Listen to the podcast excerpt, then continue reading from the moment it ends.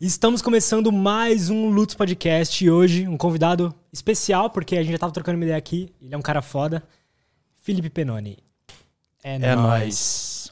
Como é que foi que eu falei mesmo lá quando eu tava fazendo story? Tuba. É, é, não, é, era pra é. falar. É turma misturado com. Com tropa. Tropa. Truba. Truba. Sabe Fala truba. truba. Esse aí vai ser meu nome. boa, é, boa. É, muito legal falando isso aqui, é mano. É muito bom, meu mano. Deus é muito céu. bom. Parece que a, a nossa voz vai direto do cérebro pro outro. Parece que a gente tá, tipo, num mundo que só é nós. Pois é. Legal. Da hora. Bom, antes da gente continuar esse papo foda, deixa eu só lembrar de vocês do curso Viver de YouTube, que é o primeiro link que tá aí na descrição. Que para quem não sabe muito da história aqui, é que, pô, no primeiro mês eu trabalhando com o YouTube, eu monetizei meu canal. E no mês seguinte, que foi o primeiro mês que eu recebi dinheiro, já foram 3 mil dólares. E isso trabalhando de casa, é, sem aparecer. E, e, eu dou graças, muito disso, eu dou graças ao curso do Peter, que é o que está no primeiro link da descrição. Então vão lá, confiram lá, vê se te interessa, você quer trabalhar de casa, quer trabalhar com internet, criar conteúdo, com certeza vai te ajudar. Fechou? É nós. Não se esqueçam também de se inscrever no canal, seguir a gente lá no Insta, arroba LutzLobo e LutzPodcast. Podcast não se esqueçam também que no final dessa live vai rolar um sorteio. Isso é verdade. Da escola de criação, né?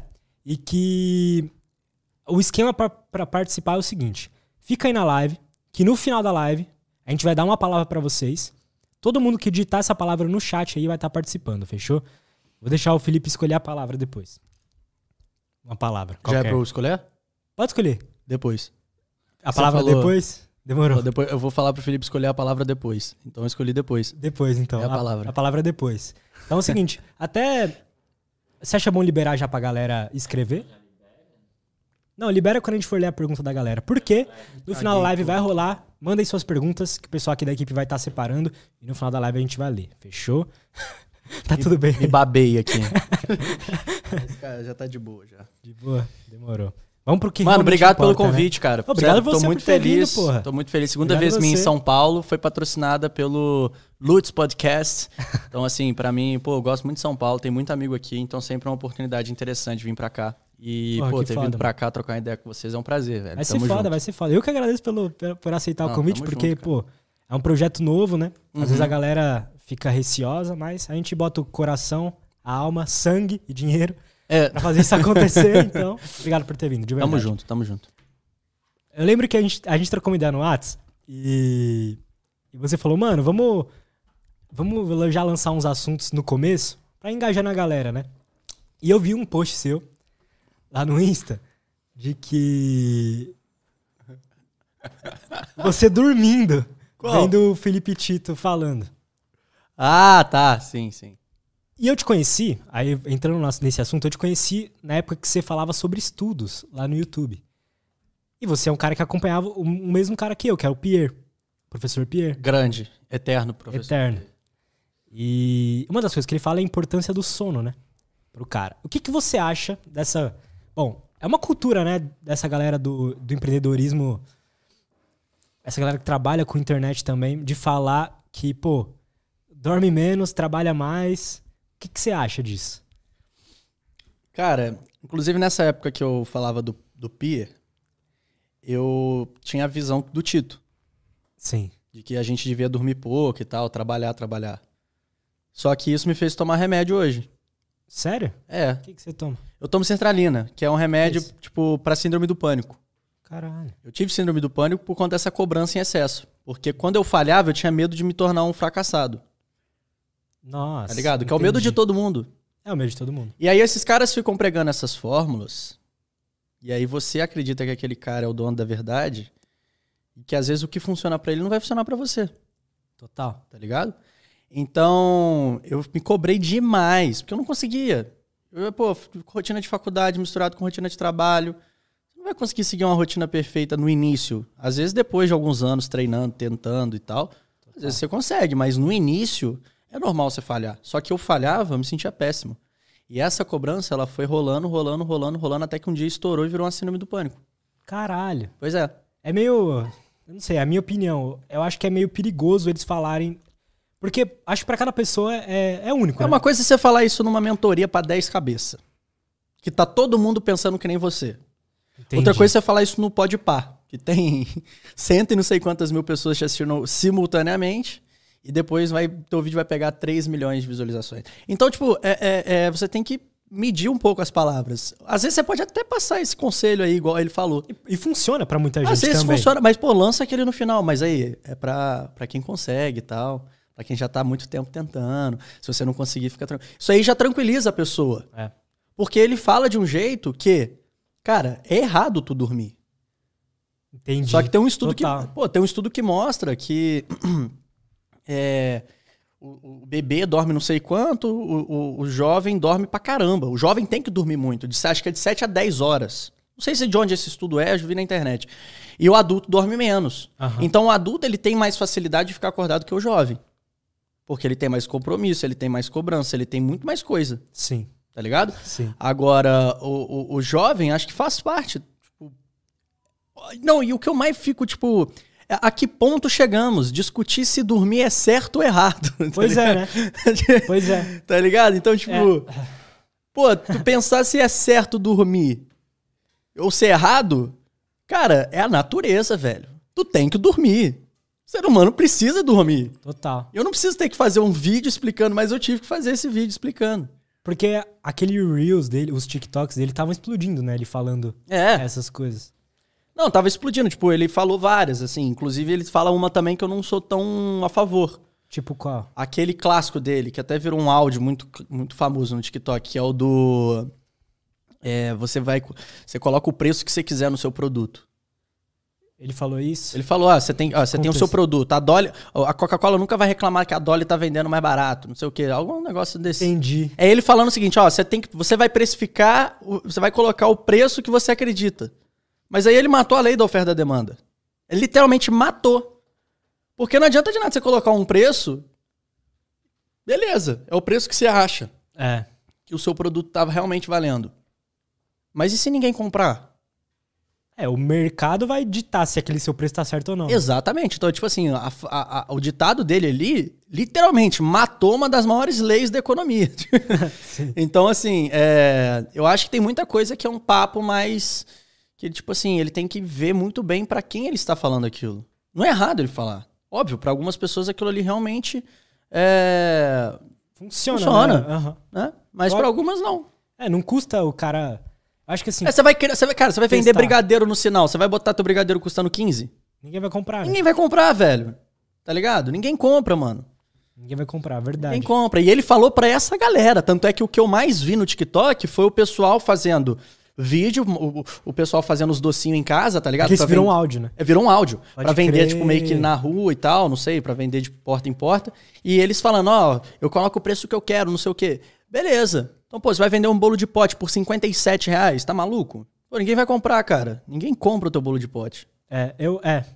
A minha opinião é que, tipo assim, não só ele, assim, nem, nem botando muito na, na dele, mas hoje em dia, eu não sei se é por causa do tipo de conteúdo que rola no Reels e no, Tik- no TikTok, a gente pode conversar sobre isso, que é um pouco mais curto, é, é mais de consumo rápido, de que tá- são meio que umas fórmulas prontas de ter sucesso, e aí faz a galera ficar mais. fica se cobrando mais. Uhum. Eu também sofri isso que você falou. Eu nunca estava satisfeito com nada que eu fazia. Aí era acabava virando ultra perfeccionista, não fazia nada, É.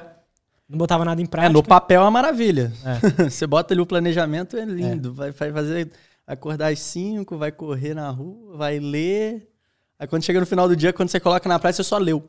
É. Ou às vezes só acordou, não fez nada. Já rolou isso com você de tipo, Pô, demais. Por isso ca- que eu fiquei ruim. Fiquei ruim por causa disso, porque eu chegava na, no dia, às vezes eu só acordava cedo. E não fazia nada. Eu acordava cedo, ia lá, ficava olhando pro teto, falava, pô, mó sono, velho. Tomava café e tal. Aí quando eu via já era duas horas, que eu já tava duas horas mexendo no telefone, pra ver se o sono passava. Falava, ah, Puts. bateu um sono ferrado. Eu ia lá, dormia de novo, acordava às 10, 11, almoçava, e falava, pô, descansinho do almoço agora, vamos ver alguma coisa na. Aí Quando eu vi já era 7 horas da noite, não tinha feito nada, só tinha acordado cedo. caralho. pois é. É, e aí, porra, a gente vê muita essa parada, né? Façam sua rotina. Pega um papelzinho, anota lá tudo que você vai fazer no dia, com hábitos saudáveis e tudo mais. Qual que é a sua opinião dessa parada? Eu mano? já fiz muito vídeo, inclusive, falando pra galera fazer isso. É? Só que isso é uma coisa que funciona pra poucos, cara. E principalmente pra quem tem uma rotina muito complexa. Tipo assim, sei lá, hoje, hoje para mim funciona demais. Hoje, eu- hoje eu não funciono sem planejamento. Por quê? Porque, pô, eu tô em muito, tô em muita coisa. Eu faço faculdade, tenho meu, meu- a minha produção de conteúdo na internet, os vídeos que eu gravo, sou social media de uma empresa, gravo TikTok para outra empresa. Ontem eu virei sócio de outra empresa. Então, assim, é, as coi- é, faço TikTok também para uma outra empresa. Enfim, é coisa demais. É. Eu preciso de um planejamento. Escola de criação, o curso que eu vou lançar agora. Então, pô, rotina de lançamento é uma loucura. Então, tudo isso é muito. Tipo assim, Você precisa, né, saber, pô, que dia que você vai fazer tal coisa, em qual horário. é. Pô, só, é, é igual, eu vim pra São Paulo hoje. É. Eu marquei duas reuniões no avião. E eu não tava com o meu Notion. Aham. Já fiquei maluco. Falei, ferrou, vou esquecer dessa reunião. E aí, Você usa o Notion? eu uso o Notion. É foda, né? Ele é muito bom. É muito bom. Ele é muito bom. Mas eu acho que do caderno raiz é melhor. É mesmo? Você o caderno de anotar? raiz ele foi criado pra isso, né? Quem conhece a história aí do caderno raiz sabe. Mas você ainda vende ele? Não. Eu tenho a última cópia em casa. Ah, ah um E pretinho eu não sei se eu vou vender ele, eu não sei o que, que eu faço. Mas eu quero fazer alguma coisa com ele. Cara, total. É, é que você ainda fala pra esse público muito de, de estudos, essa galera? Pra caramba. É. Pô, grande parte. Qual, qual que- o que que seu conteúdo hoje em dia é mais focado em? Assim. Putz, boa pergunta. Não sei. Porque você tinha falado aqui em off que, pô, você tá fazendo faculdade de economia e tal. É. E você começou Cara, seu TikTok meio falando disso, né? É, fala- cara, eu acho que eu já fui do 0 ao 80, eu já fui da água pro vinho várias vezes, velho. Eu falo de tudo. Mas é tudo focado no que eu faço. Então eu diria que o meu conteúdo é resumido em mim mesmo. Você, é. É, sou eu. Top. Se eu tô lendo, eu vou falar que eu tô lendo. Se eu tô escrevendo, eu vou falar que eu tô escrevendo. Se eu virei rapper, eu vou falar que eu virei rapper. E assim vai, Total. tá ligado? Tanto é que é, recentemente eu abri minha, minha empresa, né? Tipo, fiz a transição de uma, de uma empresa para outra. E aí eu falei, cara, qual vai ser o nome dessa empresa, né? Fiquei meio que na dúvida. Aí eu botei Pereta. Pereta é meu apelido de 2017, que meus amigos criaram. Porque foi a época que eu comecei a sair. Comecei a ir pra festa e tal. Porque antes disso eu só, mano, só ficava em casa, é, gravando vídeo, tentando crescer no YouTube e tal. Não fazia nada, fazia nada. Já de Muito. tempão assim? É, do- 2014 que eu comecei. Caralho. É muito tempo. Muito tempo.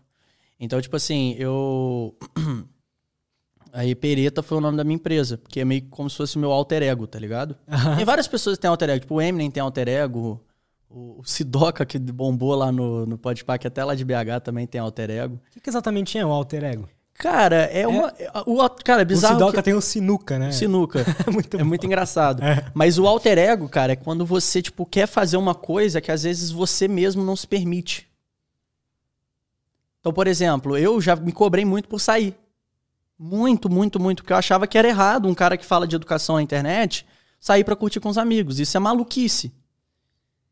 Mas eu sabia que, tipo, o Penone não iria entender isso. E aí que eu lembrei, falei, caraca, tem um pereta. Então, quando eu saio de casa, eu tiro meu óculos, eu viro pereta. E aí é pereta até eu chegar em casa de novo. que aí no dia seguinte, pelo menos, eu não vou me cobrar. Eu não vou falar assim, pô. Não, mas era o pereta que tava lá. O Penone ficou dentro de casa. Entendi, entendi. Então foi uma estratégia legal que eu montei. É uma jogada Eu mental. já tenho isso há muito tempo, já tenho muito. E foi criado muito de bobeira. Tipo assim, eu tava viajando com meus amigos, eu tinha acabado de terminar um namoro. E os caras falaram assim, velho, pô, você só, só fica em casa correndo de um lado pro outro, estudando, que não sei o quê. Velho falou, velho, pelo amor de Deus. Vai curtir um pouco da sua vida.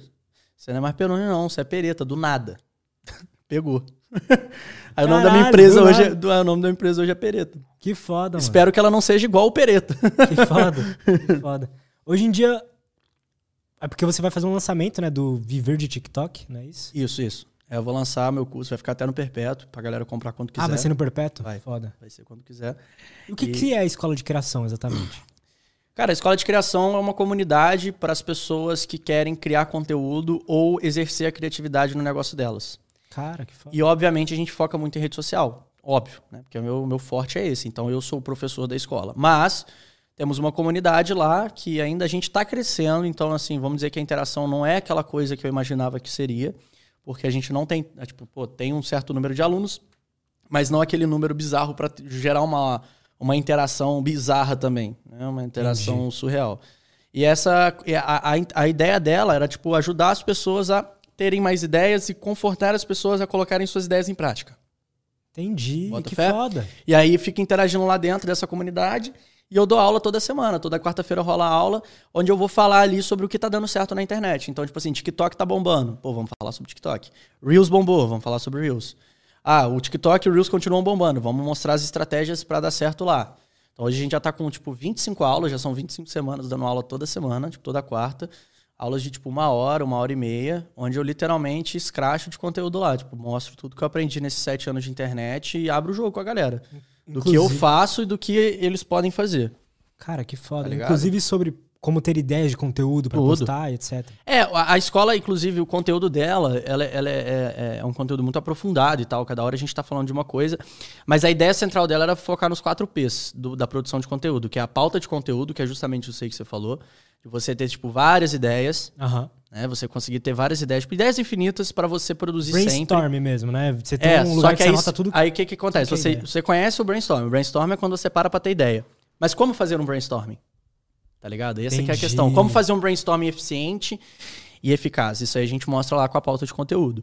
É, aí tem pensamento de conteúdo. Você que trabalha com internet, você sabe muito bem como é produzir conteúdo pra internet. Você precisa ter uma cabeça alinhada, você precisa ter o seu pensamento muito tranquilo. Ter que saber lidar com crítica, ter que saber lidar com pô, altos e baixos. Então, você precisa ter um pensamento ali bacana, porque senão você vai querer desistir Cara, que foda isso. Da hora. tá ligado? Aí depois vem a pirâmide de conteúdo. Não é pirâmide financeira, fiquem tranquilos. a pirâmide de conteúdo, ela é, é você dividir o seu conteúdo em etapas. Então, tipo assim, o meu conteúdo ele é um, mas dentro do meu conteúdo existem outros três diferentes tipos de conteúdo. Que é o conteúdo principal, o conteúdo médio e o conteúdo raro. Qual e o que é? conteúdo raro, aí que tá. Aí, tipo assim, aí eu mostro qual que é a divisão. Entendi. Tipo assim, o conteúdo raro, ele é mais focado no humor. Ele é um conteúdo que eu posto muito raramente, mas é um conteúdo de humor que vai me trazer muitos seguidores. O conteúdo médio, ele é mais focado ali uma coisa que nem é todo mundo que vai consumir. Cara, nossa, que foda Curiosidades, é, é, motivação, coisas que a galera se identifica, mas não é todo mundo que vai se identificar. E isso também me traz uma certa quantidade de seguidores, mas não comparado com conteúdo de humor, porque com- todo mundo se identifica com humor. Total. Então, por exemplo, aquele vídeo que você tinha falado, Total. do vídeo que eu jogo o computador pro alto Sim. lá, aquilo é um vídeo de humor. Aham. Pegou muita view e me trouxe muito seguidor. Agora, qual que é um conteúdo raro? Quer dizer, qual que é um conteúdo principal? O conteúdo principal é aquele que Você consegue postar todo dia? eu falo do meu assunto em específico. Então, assunto mais de economia, investimentos. é, e, e não necessariamente ele vai dar muita view, mas ele vai alimentar quem me segue, tá ligado? Cara, que foda isso. E essa pirâmide, ela é maluca porque, tipo assim, vamos supor, ela é uma pirâmide, tá ligado? E aqui é o conteúdo principal, aqui embaixo, a base dela é o conteúdo principal. O topo é o conteúdo raro e o meio é o conteúdo médio. E se você inverte a pirâmide, fica meio que com aquela estrela... Davi, né? É, aquela estrela lá que tem dois triângulos inver um invertido. Ó, o conteúdo raro, ele- o conteúdo raro ele tá em cima. Quando eu viro, isso aqui é a pirâmide dos seguidores. O conteúdo raro é o que me traz mais seguidores. Caralho, Tá entendi. E eu que criei essa bodega. Agora pensa como é que foi criar isso. O que quem... Foda. Tá ligado? Que- A base é maior. É o que traz mais. Cara, isso é muito louco, tá de ligado? É verdade. muito louco, mano. Muito foda. Eu explico isso lá.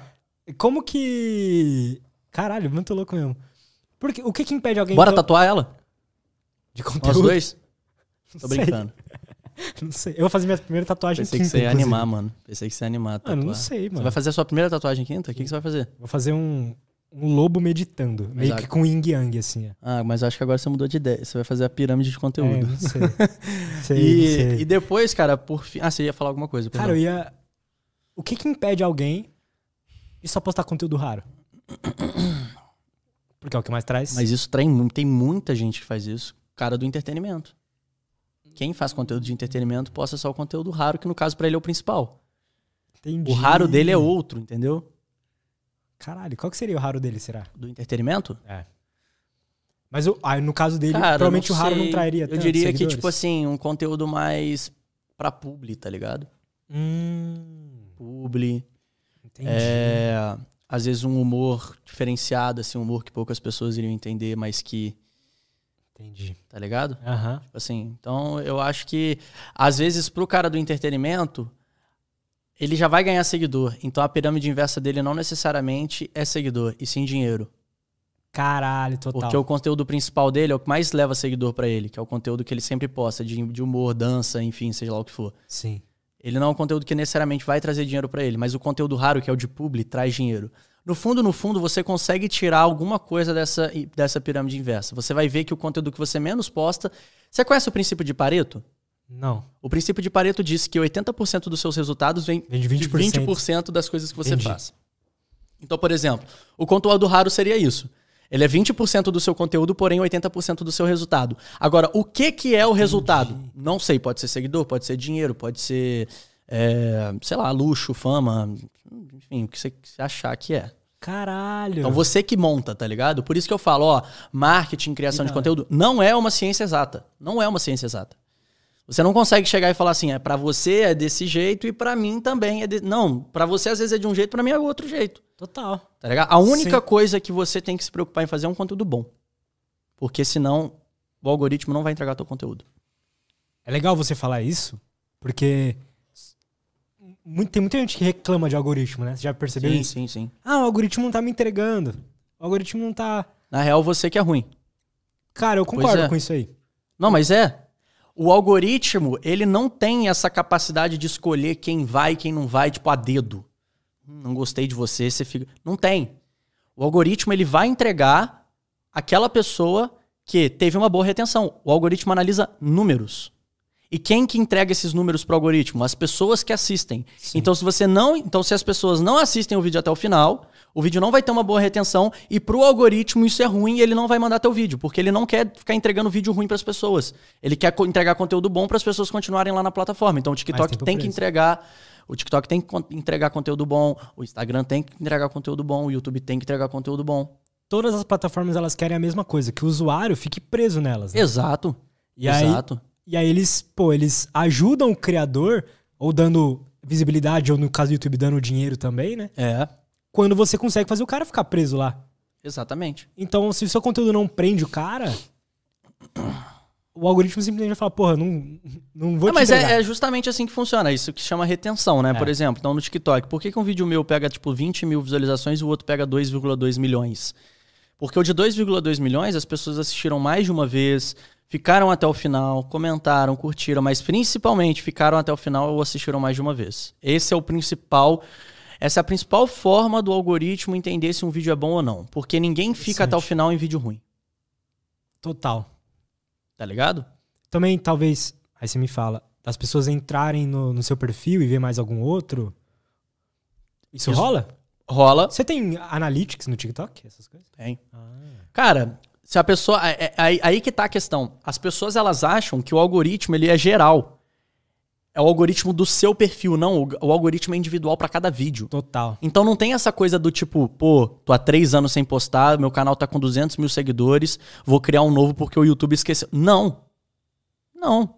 Você vai postar nesse seu canal de 300 mil seguidores, algumas pessoas vão receber. Essas pessoas que receberam vão entrar e vão assistir. Se elas assistirem bastante do seu vídeo, o seu vídeo vai ser recomendado. Total. E você não precisa criar um canal, um canal novo. Isso são desculpas que o próprio criador cria. Pra se colocar numa zona de, de, de Conforto. conforto pra não sair como fracassado da história. Tipo, pô, tem um canal de 300 mil que pega, tipo, mil visualizações. E daí? Pensa em melhorar teu conteúdo. Que aí vai parar de pegar mil e vai pegar do- 10, vai pegar 30, enfim, assim vai. Verdade. Você tem que focar em produzir um bom conteúdo. Ah, Penone, mas por que, que todos os vídeos. Por que, que tem vídeo seu que não pega tanto? Por que, que tem vídeo seu que pega muito? Pirâmide de conteúdo. Porque Total. tem vídeo que é pra alimentar quem me segue. O meu conteúdo ele não é pra muita gente. Aham. Ele não é pra muita gente. Eu já fico maravilhado em ver que eu tenho um milhão de seguidores no TikTok falando uma parada que não é todo mundo que quer saber. Economia, é cara, economia é chato. Números, letras. É chato. Pô, você Aham. vê o William Bonner falando disso lá no jornal, você não entende nada. Eu falei, pô, cara, dá pra eu pegar esse conteúdo aqui e transformar em algo interessante, porque realmente é interessante. É importante a pessoa entender pelo menos o básico, o que é a taxa de juros, o que é um PIB, o que que, o que, é investir em, em ação, o que, que é renda variável, renda fixa. É interessante eu passar esses termos para as pessoas, Total. mas são termos difíceis. Eu preciso passar de uma forma dinâmica, tá ligado? E aí é isso que eu faço lá no TikTok. Entendi. Só que, mesmo eu fazendo isso de forma dinâmica, não vai ser todo mundo que vai querer assistir. Às vezes vai ter a criança lá que vai querer assistir a menina dançando, ao invés de assistir o Penone falando sobre coisa de, de, de, de escola, de faculdade. É, isso é entendeu? normal, né? Em qualquer Normal. rede social, né? Pois é. Então, assim, o meu conteúdo ele já não é pra tanta gente. Então, quando o cara chega lá num vídeo meu e fala assim, porra, tá flopado, o vídeo tem 35 mil visualizações, eu falo assim, irmão, não tá flopado, não. São 35 mil pessoas. Você não pode comparar o meu conteúdo com o de um cara que tipo, faz para todo o Brasil. O meu, infelizmente, não é para todo o Brasil, porque não é o todo o Brasil que tá interessado em assistir. Tá ligado? Verdade. E, e outra, ele não, ele não pode comparar nem esse conteúdo com outro seu. Olha o João Pedro mandando mensagem aqui É falando. mesmo? É. Ele é Salve. foda. Salve, João Pedro. Não sei se ele tá assistindo, mas ele mandou mensagem aqui. Da hora. E o cara não pode nem comparar um outro conteúdo que você faz, igual você tinha falado, um conteúdo raro, com o seu conteúdo principal. Né? Não dá pra comparar porque Exato. são coisas diferentes, praticamente. Estar flopado é uma frase que eu odeio. Por quê? Porque ela não faz sentido. O cara entra no teu canal e vê lá, pô, tu tá flopado. Mas por que, que eu tô flopado? É porque tu tem tantos mil seguidores, sei lá, 300 mil seguidores e tu pega 20 mil visualizações. Aí eu vou falar assim, mas pelo menos eu tenho 300 mil seguidores. É. E tu que não tem nada? Ou, pô, 20 mil, 20 mil visualizações nos últimos três vídeos tá flopado. Tá, mas vê os últimos 100 vídeos que eu postei. Soma tudo. Sim. Tá ligado? Então, tipo assim, não, a galera pô, acha que só porque o cara tem um milhão de seguidores tem que pegar mais de um milhão, um milhão por vídeo. Tem nada a ver isso. Não tem nada a ver. Isso aí né? só, só ferra a cabeça do produtor de conteúdo. Pois é. Você não, nem sempre você vai acertar, cara. Isso é normal. Isso é a coisa que eu mais falo na escola de criação. Você vai ter dia que você vai acertar, vai ter dia que você não vai. Por isso que Isso é constância é, normal. importante, né, também. Exatamente, constância é importante por isso, porque vai ter dia que você vai errar e vai ter dia que você vai acertar. E quando você aumenta a amostra de vídeos, ou seja, quanto mais vídeo você posta, maior a sua chance de acertar mais vídeos e maior a sua chance também de errar vídeos. Mas a sua amostra de vídeos que vão dar certo vai aumentar. Você vai ter mais dados pra ver também, pra trabalhar. Pô, qual que é o tipo de conteúdo que dá certo? Pra eu postar. Mano, eu não sei beber em lata, velho. Impressionante. No início do podcast eu já babei, babei de novo. Mas fala aí. De boa. E aí. Esqueci o que eu tava falando. Eu, sabe que eu te interrompi, mano? Quando você tava falando dos 4 P's, faltou um. Faltou um P. Pensamento de conteúdo, pauta de conteúdo, pirâmide de conteúdo e.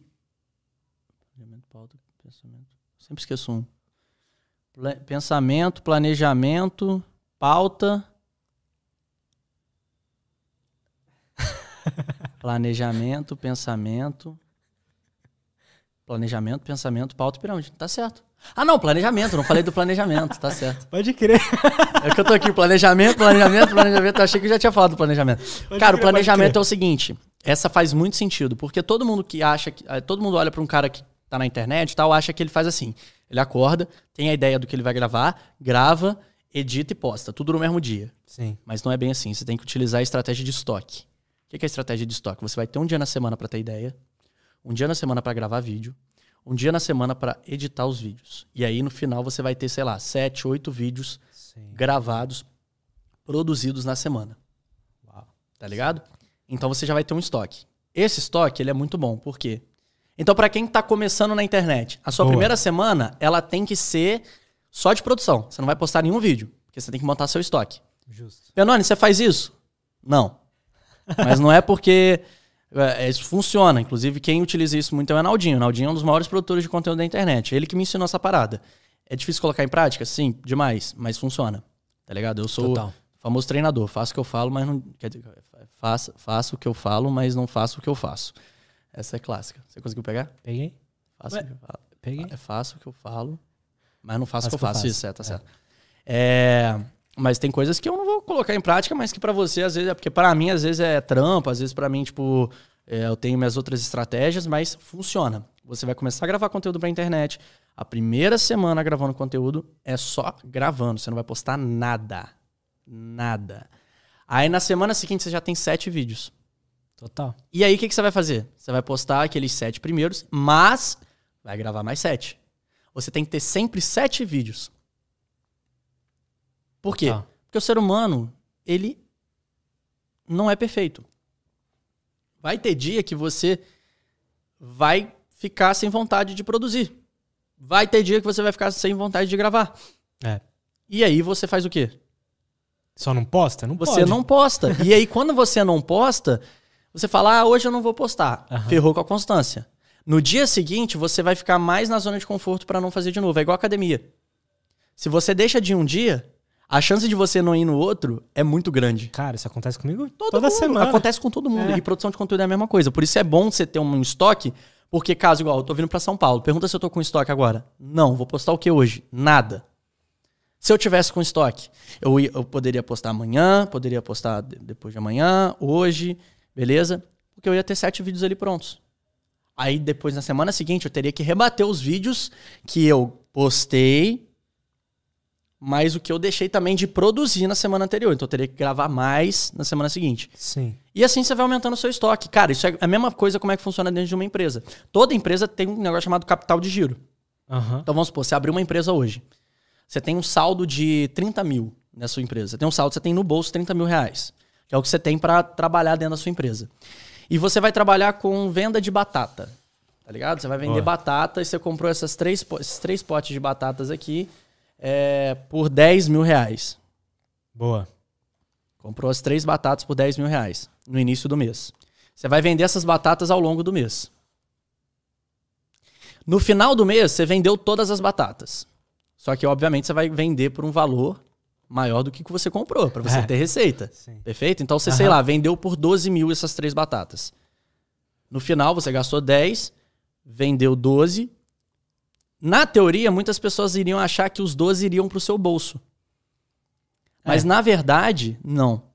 2 mil reais vai para o seu bolso e os outros 10 precisam estar lá no início do mês para você comprar mais três caixas de batata. Ou, às vezes, pegar os 12 e comprar mais batata para conseguir vender mais.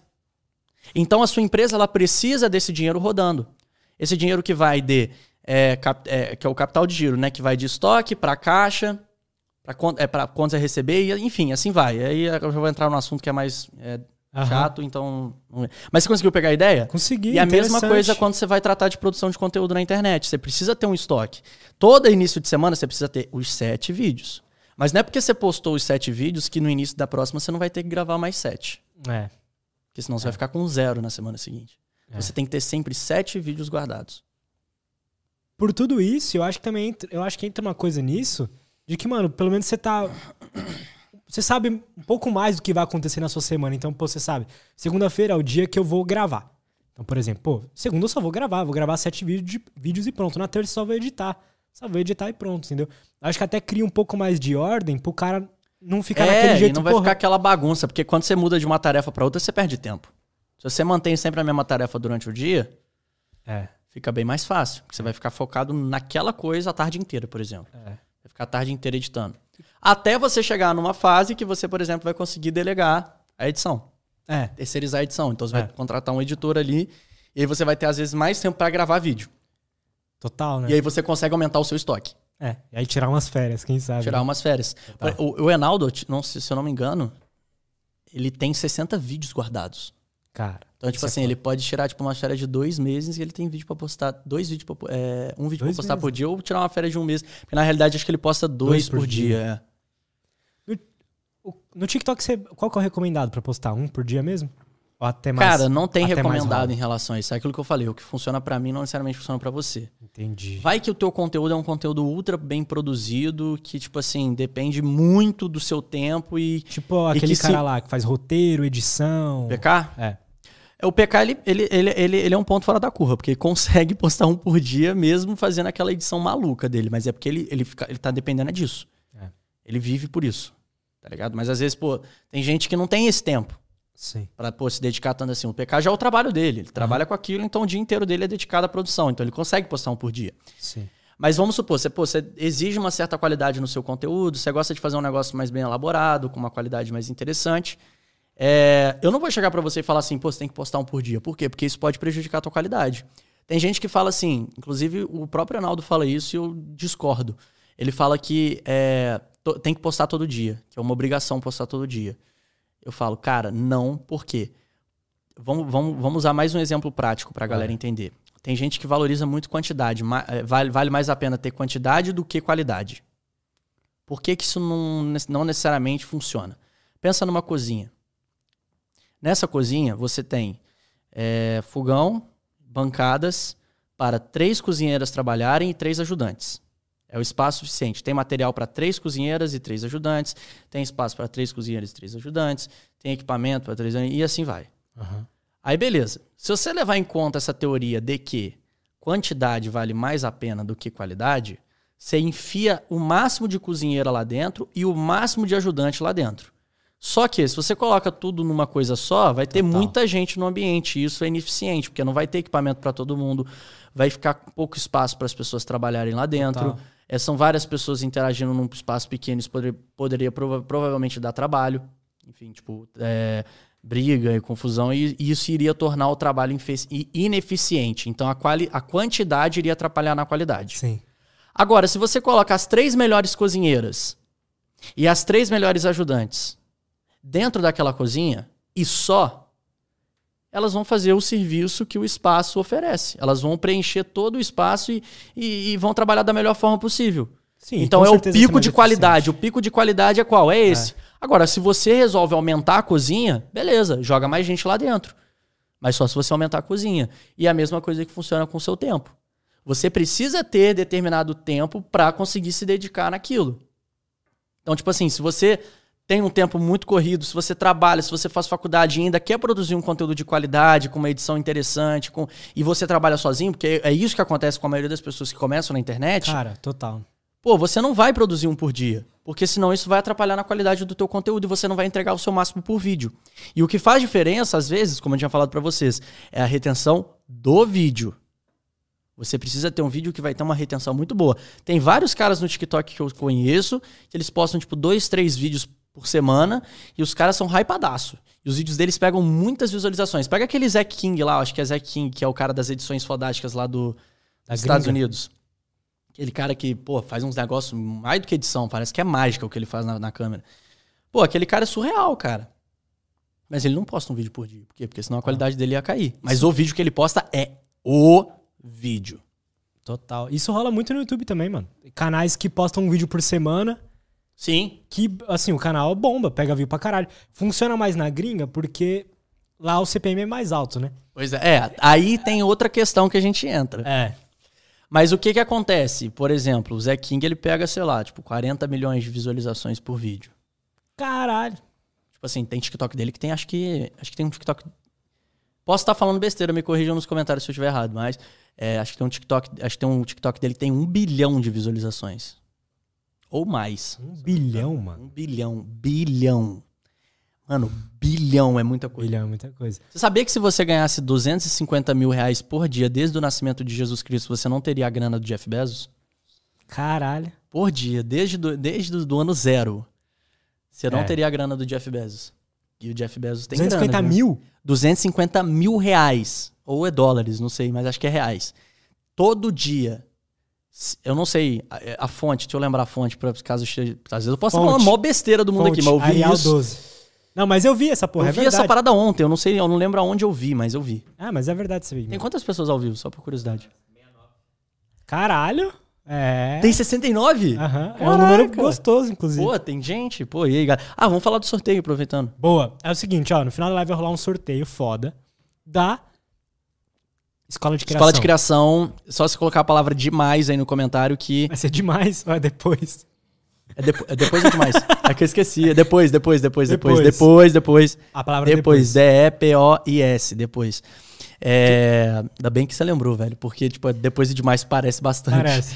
Ah, e aí a gente vai sortear no final dessa live uma vaga, um plano anual da minha escola de criação. Pra quem não sabe, é o meu produto digital aí onde eu falo sobre criatividade, sobre redes sociais e é uma comunidade legal pra você interagir com a rapaziada lá dentro. Cara, eu vou participar, porque eu achei muito. Quando ele sempre falou da, do triângulo lá, do- da pirâmide, eu na fiquei. escola louco. de criação tem altas teorias loucas que eu É. crio lá, velho. Que da hora. A isso é próxima muito louco. aula, a próxima aula, no caso de amanhã, é, vai ser o detalhando os 4 P's. Do, do- Puta, Mas a próxima, a, a, aula 007 é como criar autoridade estilo James Bond. Que é a aula 7 da escola de criação. Eu Caralho. meio que linkei o número 007. Porra, foda. E ele tem autoridade pra caralho, né? Muito. então, sabe o que eu acho mais pica? Ah, antes, uma pergunta. Qual, qual que você acha que é a importância é, da de você postar um vídeo por dia?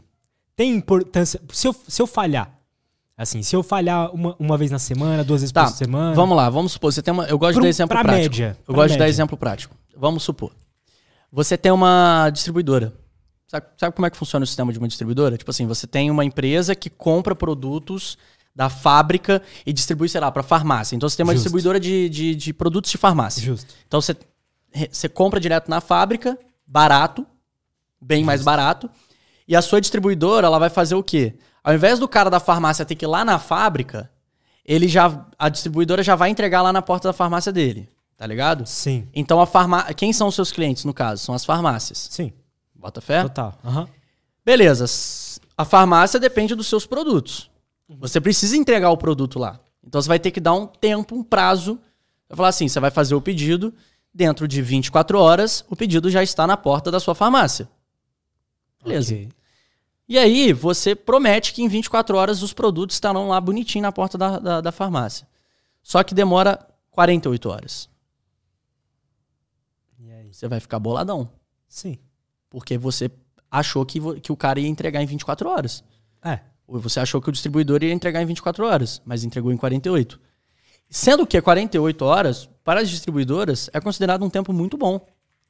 O problema de você prometer algo, tipo, que às vezes é surreal pro mercado, pô, vou te entregar rapidaço, não sei, e não cumprir, por mais que depois você entregue ainda num período médio ali, que a maioria das distribuidoras entregam, você quebrou uma promessa. E isso chateou o teu cliente. Entendi. Agora, se você promete, por exemplo, 48 horas e você entrega em 24. Total. Na real, não, vamos fazer o seguinte: se você promete. É, quanto é que é 24, 48 mais 24? 28, 52, 52, 60, 72. Se você promete 72 horas, ó, em 72 horas os produtos estarão na porta da sua farmácia. Mas você entrega em 48. Ele vai ficar muito mais satisfeito. Sim, mas também vai ser mais difícil você vender isso pro cara, ou não? É, mas você conseguiu pegar a visão? Entendi. Vamos Entendi. supor que a média de entrega das distribuidoras é 78 horas. Boa. Tá ligado? Entendi, aí beleza, entendi. aí você Aí vai beleza. conseguir vender. Com certeza. Tá ligado? Por Aham. isso que eu tinha falado, a média, se eu não me engano, das distribuidoras, que inclusive quem me contou isso foi o Rodrigão, amigo do meu pai lá, meu amigo também, grande amigo.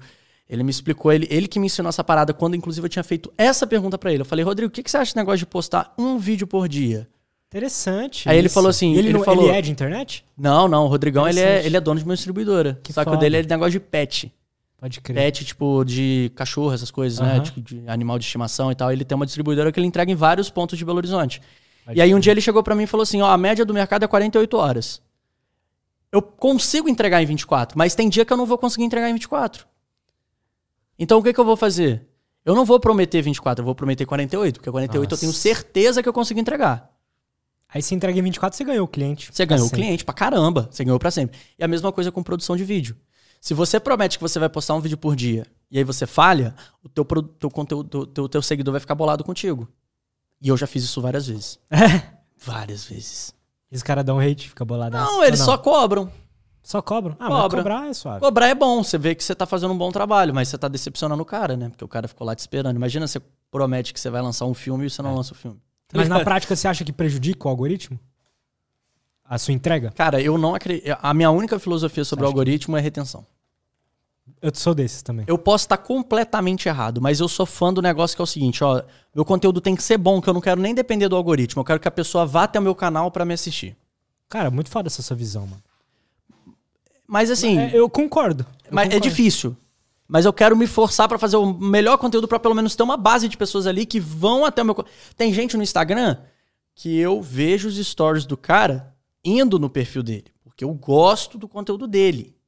Eu não espero o conteúdo dele aparecer no feed, Parecer. Total. tá ligado? Não, isso rola, total. Uma pergunta, então. É, a gente tá falando aqui da, da escola de criação. Sim. Porra, é muito foda. O cara que provavelmente assina. É, assina, é assinatura? Assinatura. É assinatura. O cara que assina, provavelmente, ele tem uma. Pra um cara que quer criar conteúdo, ganhar dinheiro na internet, ele não precisa ir pra uma faculdade. Não é lá que ele vai aprender isso, né? Nem numa escola, nem nada. O que tem na internet hoje em dia são cursos e conteúdo gratuito. Sim. O que, que você diria hoje? Assim, vamos excluir profissões igual medicina, engenharia, essas porra. A qual que é a importância de uma faculdade hoje para os jovens, né? Que é a galera aí que tá. É, é a maioria do meu público também. Depende, que- velho. Depende. Depende. Depende de quem é o jovem. Você pega um cara de 17 anos, não sabe o que fazer da vida. Não tem network, não conhece ninguém, não ganha dinheiro, não tem um negócio, uma ideia de negócio. não tem perspectiva nenhuma do que, que ele vai ganhar daqui cinco anos, longo prazo, não tem visão nenhuma de longo prazo, às vezes a faculdade é para esse cara. Por quê? Porque vai abrir a cabeça dele. Qualquer faculdade. Publicidade, economia, medicina, é, arquitetura, porcelana com a avó. Qualquer coisa. Por quê? Porque aquele jovem ali, ele tá meio perdidão. Agora, pro cara que tá com 17 anos, já tá ganhando grana, já tá com um modelo de negócio que tá funcionando. Porque qual é o objetivo? Que rola muito, né, Qual é o objetivo do ser humano no final? Ficar confortável. Exato, ser feliz. É. Ser feliz, é, conforto. Por que, que a gente age? Pra evitar desconforto, concorda? É. Tudo que a gente Total. faz é pra evitar Total. desconforto. Aham. Total. Total. Ou é em busca de algo mais confortável. Então é obtendo dor, quer dizer, evitando dor ou obtendo prazer. Tudo que você faz. Por que, que você almoça? Você almoça porque você quer evitar a dor da fome. É. Mas por que, que você às vezes come aquele doce depois de você estar cheio de comida no teu corpo, depois obter o prazer do gostoso do doce, Verdade. né? Então assim, tudo que a gente faz na vida é por esses dois motivos. Cara, da hora. Então, no fundo, no fundo, você precisa ser estar o máximo confortável possível. O que que traz conforto hoje em dia? Money. Dinheiro. Então, o objetivo, no fundo, no fundo, o que, que vai facilitar você conquistar o objetivo, o cerne da humanidade? Para uns, é Deus. Para outros, é dinheiro. Para outros, é, é relacionamento, sexo e coisas do gênero. Para outros, é uma mistura de todos esses. Né? Mas, vamos combinar, que sem dinheiro, você não sobrevive Total. hoje em dia. Então, assim, o dinheiro ele te traz uma liberdade do tipo, pô, eu posso ter liberdade, eu posso ter o conforto de saber que se meu filho ficar doente, eu vou ter condição de levar ele no melhor hospital, que eu vou conseguir dar certa segurança para minha família, colocando eles para morar em um lugar um local seguro. Sim. Eu vou dar o prazer deles poderem viajar, conhecer o mundo, conhecer a história. Beleza. Agora, o que é dinheiro sem Deus? Nada. Só vai te ferrar. O dinheiro só vai acabar com a tua vida. Qual que é a sua relação com Deus? Muito boa. Eu tenho uma cruz estampada no peito, pô. Deixa eu ver. Que foda, mano. É, eu tenho uma passagem da Bíblia aqui também. Que da hora. Eu acho muito louco, cara, porque assim, eu, eu juro que eu queria, eu queria ter mais relação, eu queria entender mais sobre a Bíblia, eu queria estudar mais sobre a Bíblia. Eu sei já bastante coisa, mas, cara, sempre que a gente separa um momento pra gente conversar com Deus, é bizarro, porque a coisa vem. Deixa eu te contar uma história. Boa. Na minha pior fase de, de pânico, pior, pior, pior, pior, pior fase. Que eu tava muito mal, era medo de sair de casa, medo de, tipo assim, de alguém tá ali na, na porta me esperando. O que, que você tava sentindo? Velho, que medo, medo, Medo? medo, medo, de tudo. Medo do prédio cair à noite, mano. Era louco. Eu tava dormindo, do nada eu falava, velho, se o prédio cair? E eu não conseguia voltar a dormir. Coração batia um pouco mais forte, ferrou, tô tendo um infarto. Era muito medo. E aí é bizarro, né? O ser humano procura Deus quando mais precisa, né? Quando É. tá já conquistando as coisas, não procura. Isso, infelizmente, é verdade. Mas eu tento sempre estar pre... eu sempre tento ter contato. E aí o que acontece? Nesse, meus, nas piores fases, depois de muito tempo sem ir na igreja, eu falei, eu vou num encontro de, de jovens que tinha lá no na- lá, na- lá em BH. Uma amiga minha já tinha me chamado uma vez pra ir, eu falei, quer saber, eu vou. E aí, pô, aquele encontro de jovens é bem legal e tal, a galera é bem interativa, faz altas dinâmicas lá, dançando, cantando alto e tal. Negócio legal. E aí ia ter uma, uma parte lá que o, o, o menino que estava comandando, ele ia fazer uma reflexão sobre uma passagem da Bíblia. E a passagem da Bíblia que ele. Naquele. Ó, eu tinha ido porque eu estava com um problema de medo. E naquele dia, ele, ele, ele, ele fez uma reflexão sobre a frase que eu tenho aqui, a passagem que eu tenho hoje aqui na minha costela, que é a passagem que Jesus acalma a tempestade. O que, que seria isso? Os discípulos estavam atravessando um canal, eles estavam de barco, e de repente começa uma tempestade. Jesus estava dormindo no barco. Dormindo. E os discípulos lá, a gente vai morrer, a gente vai morrer, a gente vai morrer. Meu Deus do céu, a gente vai morrer, essa vai virar o barco. E Jesus dormindo. E aí começaram a tentar acordar Jesus. Jesus, Jesus, salva a gente, salva-nos, não sei o quê. Jesus levantou, chegou lá na frente, tempestade foi embora, olhou para todos os discípulos e falou assim: Homens de pequena fé, Jesus está no barco. O que que isso quer dizer? Cara, se você tem Jesus e Deus na sua vida, fica tranquilo. Que por mais que você esteja enfrentando um momento conturbado, um momento difícil, vai passar. O melhor vai acontecer, porque está nos planos de está nos planos de Deus. Deus tem um plano pra gente aqui na Terra. Tá ligado? Sim. Ah, uns morrem cedo, outros morrem. Exato, mas esse é o plano de Deus. Deus coloca cada um aqui na terra para cumprir com aquilo que ele tinha planejado. E é tudo muito perfeito, velho.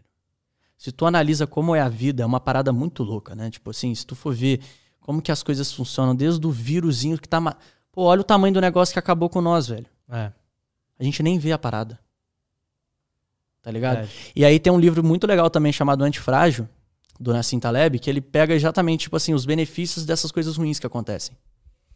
O que, que ele fala nesse livro? Ele chama antifrágil. É, o que, que seria um antifrágil? Tipo assim, se eu pegar uma taça de vidro, um copo de vidro, jogar no chão, ele vai quebrar, Sim. certo? Aham. Agora, se eu pego o que, então isso é o quê? Um, é um item frágil. Frágil. Qual que é o oposto de frágil? Para muitos é o quê? Robusto. É. É aquela coisa que você bate e não quebra. É. Mas na realidade, o antifrágil é aquele que quando você bate, ele fica mais forte. Então, a definição dessa palavra antifrágil é, É, você se beneficiar com o caos. Legal. O que, que seria, tipo, pô, você pega lá a Hidra. Hidra é aquela, aquela mitologia grega lá, sei lá, Sim, que você tira uma cabeça dela, nasce três. sim. Ela se beneficia com o caos. Verdade, né? Então tem uma história que é muito legal, que inclusive o Paulo Musi contou uma vez num podcast, e é do livro Antifrágil, do taxista e do, do, do cara que trabalha no banco. Dois irmãos gêmeos moram na mesma cidade.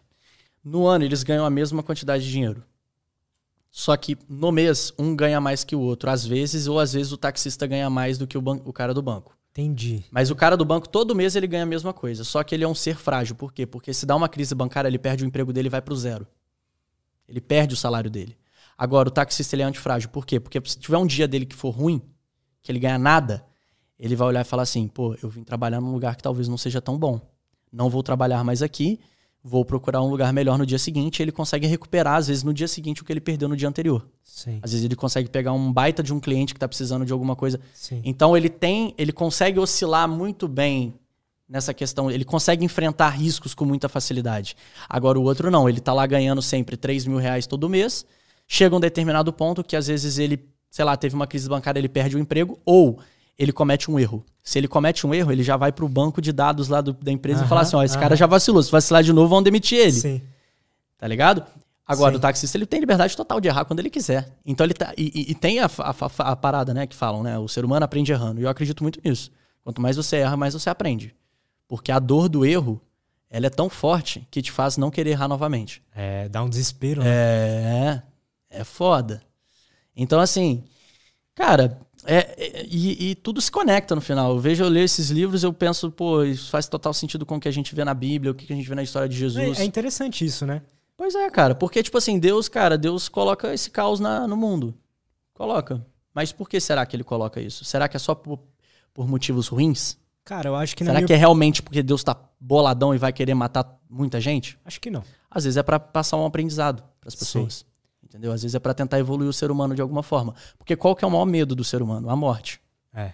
Entendeu? Então, quando você fala de morte, irmão, é o, é o ultra, ultra, ultra, ultra medo que uma pessoa pode, pode sentir. Então, aquilo ali vai te convencer demais. Inclusive, tem pessoas que usam o nome de Deus, né, para ganhar dinheiro. São vários pilantras aí que a gente vê hoje em dia. Que são aquelas pessoas que, por exemplo, vendem não sei o que que garante é, lugar no céu por não sei quantos mil reais. E aí os caras passam lá, tipo, o número do cartão é esse aqui, passa pra essa conta, transfere, que você já vai receber na sua casa o feijão mágico aí que vai te garantir o lugar no céu.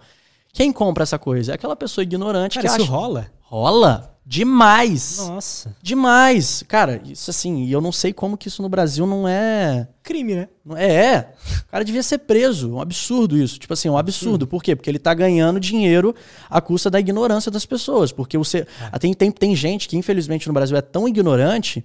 Porque, como eu te falei, qual o maior medo da pessoa? É a morte. E mais do que medo da morte, é medo de ir para o inferno. É. Então você quer garantir o seu lugar no céu. Entendi. E se chega um cara, tipo, cara falando assim, ó, eu sou um ser divino, Deus está me está aqui abençoando todos nós, não sei o quê. Estou vendendo um feijão que garante lugar no céu. A pessoa que é ignorante, que tem mais medo do que tudo, ela vai comprar.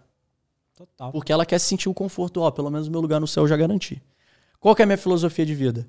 Eu acho que é o seguinte, eu prefiro muito mais acreditar em Deus e que a gente vai para algum lugar depois de, de tudo que acontecer aqui na Terra, Prefiro viver assim, porque isso primeiro que vai me deixar muito mais tranquilo. E eu acredito muito nos planos de Deus, eu acredito muito em cada detalhe que a gente vê hoje em dia. Isso aqui tudo tem que ter uma explicação. Como é que a gente tá gravando uma parada aqui que tá saindo para pessoas do Brasil e do mundo inteiro? É louco. É, e também, assim, e se, e se nada disso for verdade, morreu, ficou preto, acabou. Então é isso. Eu não vou saber de mais nada depois. Eu vou morrer, vou ficar lá no preto, no, no limbo, não vou, no, eu não vou ficar lembrando das coisas. Não é na- melhor, não é melhor pro ser humano acreditar em algo? É óbvio. É óbvio. O ser humano precisa ter fé. É a fé. Fé. É ter fé. Fé. É ter fé. O que que você acha que é a importância da fé, mano? Cara, eu acho que fé é uma coisa que, tipo assim, vai te, te encorajar e te, te, te tirar certos medos. Porque eu acho que o medo limita muito o ser humano. E eu digo isso por experiência própria. O Você é quanto um eu fiquei cara- limitado na época que eu tava sentindo muito medo. Isso é que ano, mais ou menos? Isso foi ano passado, cara. Tipo, até pouco tempo atrás, velho. Tipo, muito assim. Você tem pon- quantos anos? Quem salvou, quem, quem me salvou foi o Dr. Diogo. Tamo junto, Dr. Diogo. Que foi o cara que me. Que, pô, abriu as portas dele lá pra me ajudar. Tipo assim, brabo. Ele que me passou esse remédio que eu comecei a tomar. Aham. Inclusive, eu tinha muito medo de tomar remédio. Eu falava, pô, remédio é coisa de gente fraca, remédio é coisa de gente doente, remédio é coisa de, de, de maluco, não sei o quê. Ele falou assim pra mim. Ele falou uma coisa que mudou a minha vida. Ele falou, ó. É muito melhor. Vamos supor que esse remédio vai te trazer alguma complicaçãozinha, sei lá, seus neurônios. E ele falou, isso, isso não vai acontecer, mas vamos supor que, sei lá, quando você tiver 80 anos, você vai ter alguma coisa no seu cérebro que foi decorrente desse seu medicamento.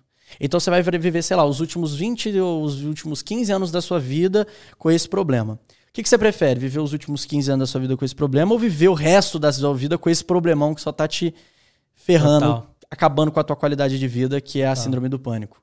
Aí eu pensei, e ele falou, ó, e detalhe, esse remédio que você tá tomando, ele não vai prejudicar.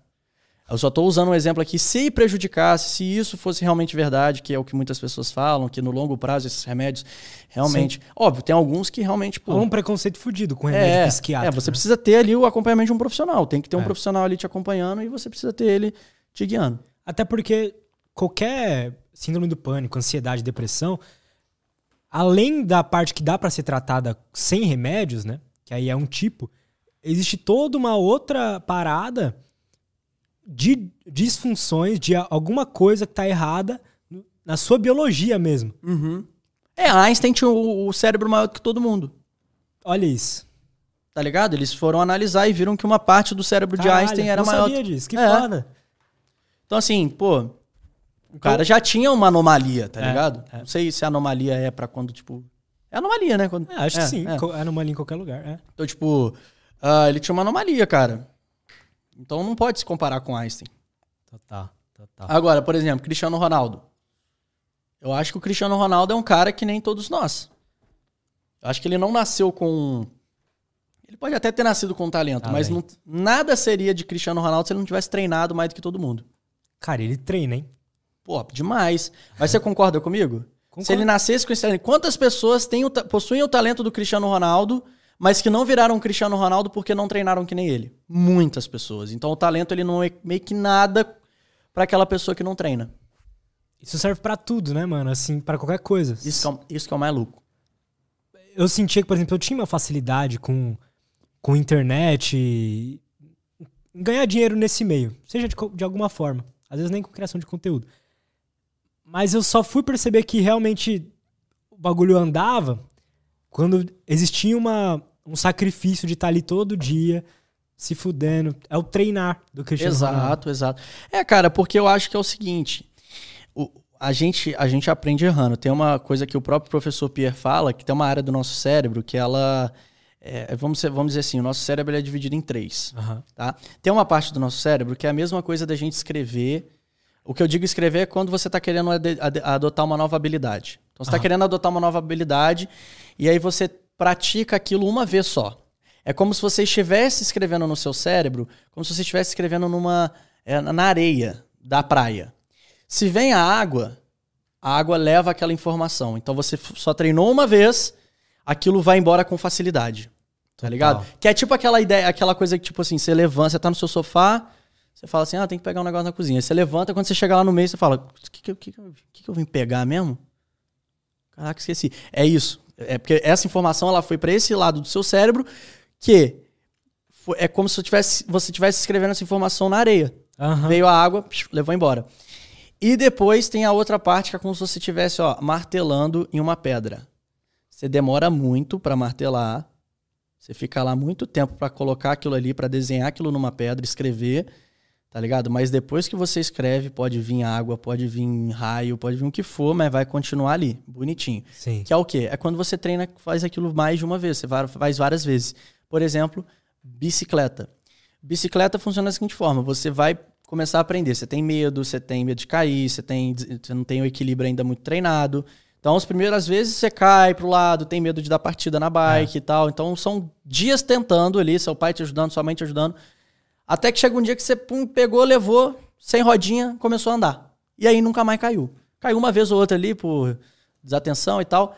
Beleza. Se você ficar 15 anos sem pegar numa bicicleta, você pode chegar 15 anos depois, Total. você pega uma bicicleta ali no, no, no chão, você levanta e você sai andando. Sim. Por quê? Porque você colocou aquela informação ali no. É como se você estivesse colocando essa informação na pedra. É esse lado do cérebro. Ele funciona dessa seguinte forma.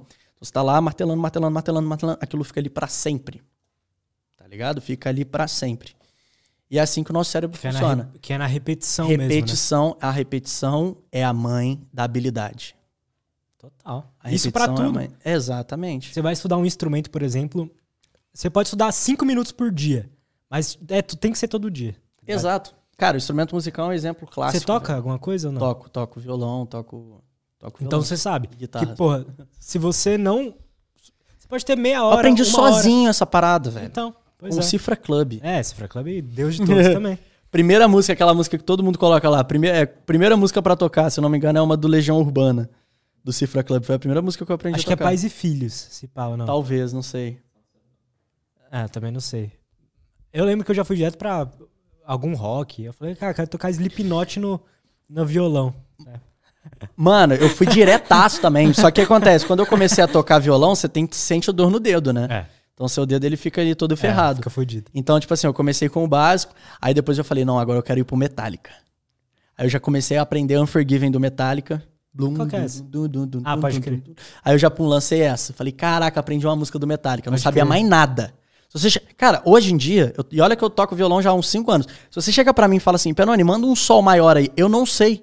Eu sei a letra do Cifra Club. O G. A letrinha, o G, manda o G, manda o D, manda o EM aí. Eu sei. Mas eu não sei teoria nenhuma de música. Nenhuma. Eu sei tocar. Você pega, me coloca aí pra tocar o solo de November Rain que eu toco. Que foda. Tá ligado? Tipo assim, mas eu não sei outras coisas. Eu sei. É, é tudo muito limitado. Mas quando, por exemplo, você vai tirar um solo da November Rain, tá ligado? Você não. Mano, não adianta você tentar um pouquinho ali. Na primeira dificuldade, você parar, Uh! voltar depois de um. Depois de foi semana. mais de um. Cara, acho que foi papo de uns seis meses pra aprender. Tentando todo santo dia um pouquinho. Aí quando eu aprendi, eu cansei e falei, ah, não vou fazer mais não. Quero. Já chega, eu não quero aprender mais nenhuma, não, agora eu tô com preguiça. Aí eu peguei só November Rain na guitarra, depois, não, brincando, depois eu aprendi Strangers também, do Guns N' Roses. Aprendi algumas músicas, cara, deu pra Pode aprender algumas coisinhas. Algumas são até mais fáceis, outras são mais difíceis. Mas eu não sei se eu utilizo a melhor técnica, eu não sei se eu utilizo a técnica eficiente, eu não sei se eu uso os dedos do jeito certo. Por quê? Porque foi tudo muito ali no.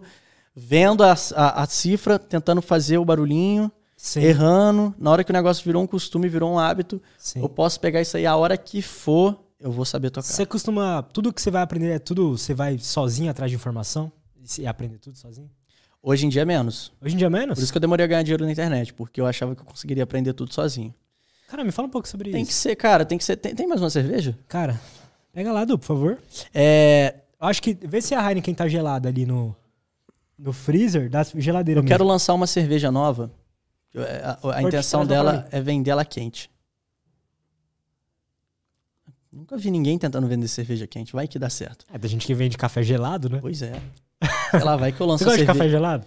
Cara, é, eu já tomei no Starbucks aqueles cafés, tipo, mais é, gourmetizados, né? Mas É, eu prefiro quente mesmo, aquele que queima a alma. A alma do, do- do- da goela. Também. Mas por que, que você não. Você acha que você ir atrás sozinho das coisas.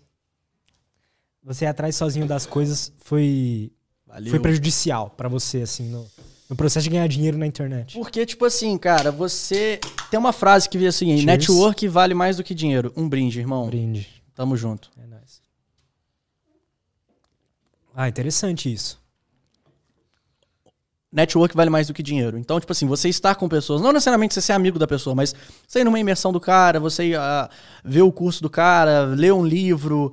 Isso é uma forma de você fazer network que você está obtendo conhecimento vindo de alguém. Isso vale mais do que dinheiro. Por quê? Porque o dinheiro, qualquer um ganha dinheiro.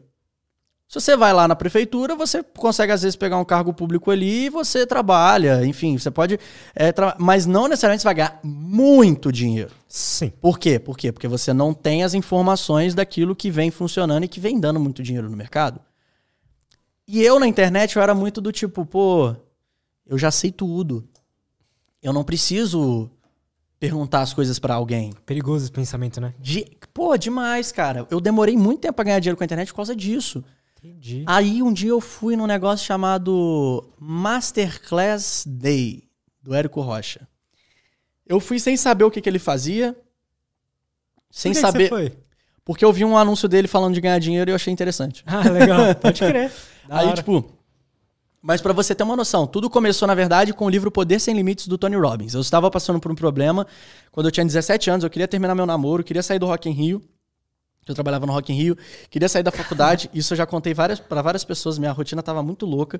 E eu tava mal, tá ligado? E eu tava, tipo, bem, bem deprê mesmo, assim, tipo, bem de, depressão, sem, sem perspectiva do que, que eu ia fazer.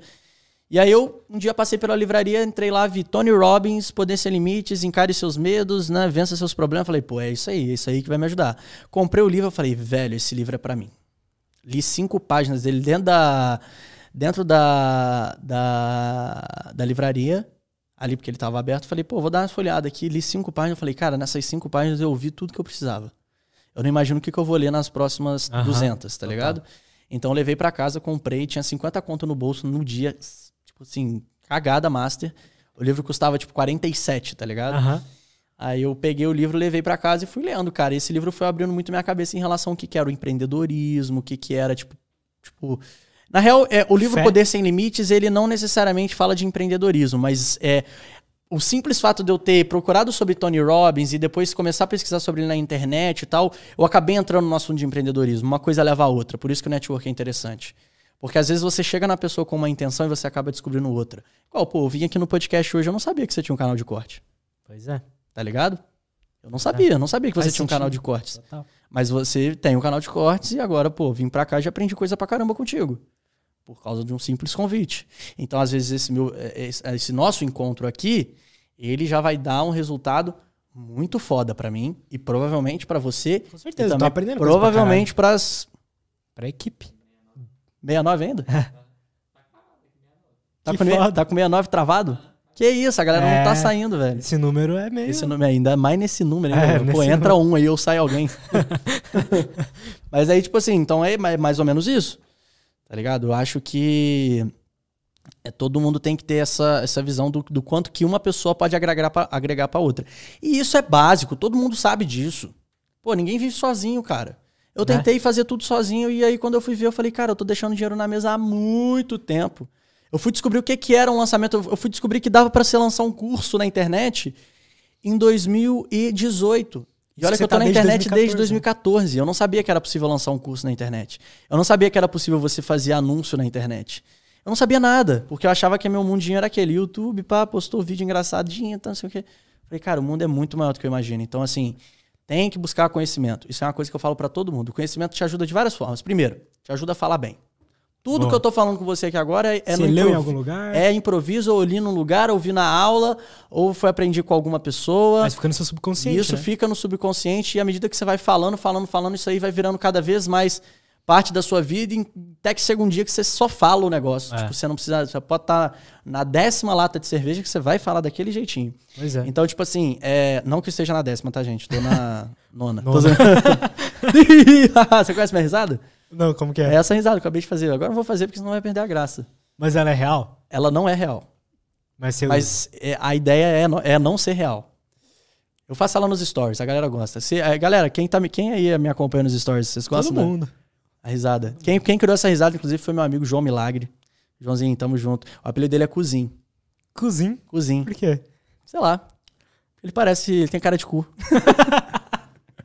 Pode crer. Mas aí o Cozinho. Mas aí ele tinha cara de cu quando ele tinha uns 15 anos de idade. Agora ele tá com uma cara menos de cu. Aí por isso que é cozinha, Entendi. tá ligado? Antes era só cu. Entendi. Então, tipo, o. Aí eu, eu peguei essa risada. Aí deu certo, a galera deu pala lá, na, lá no Instagram. Ah, da hora, é uma, uma. Como fala? É um.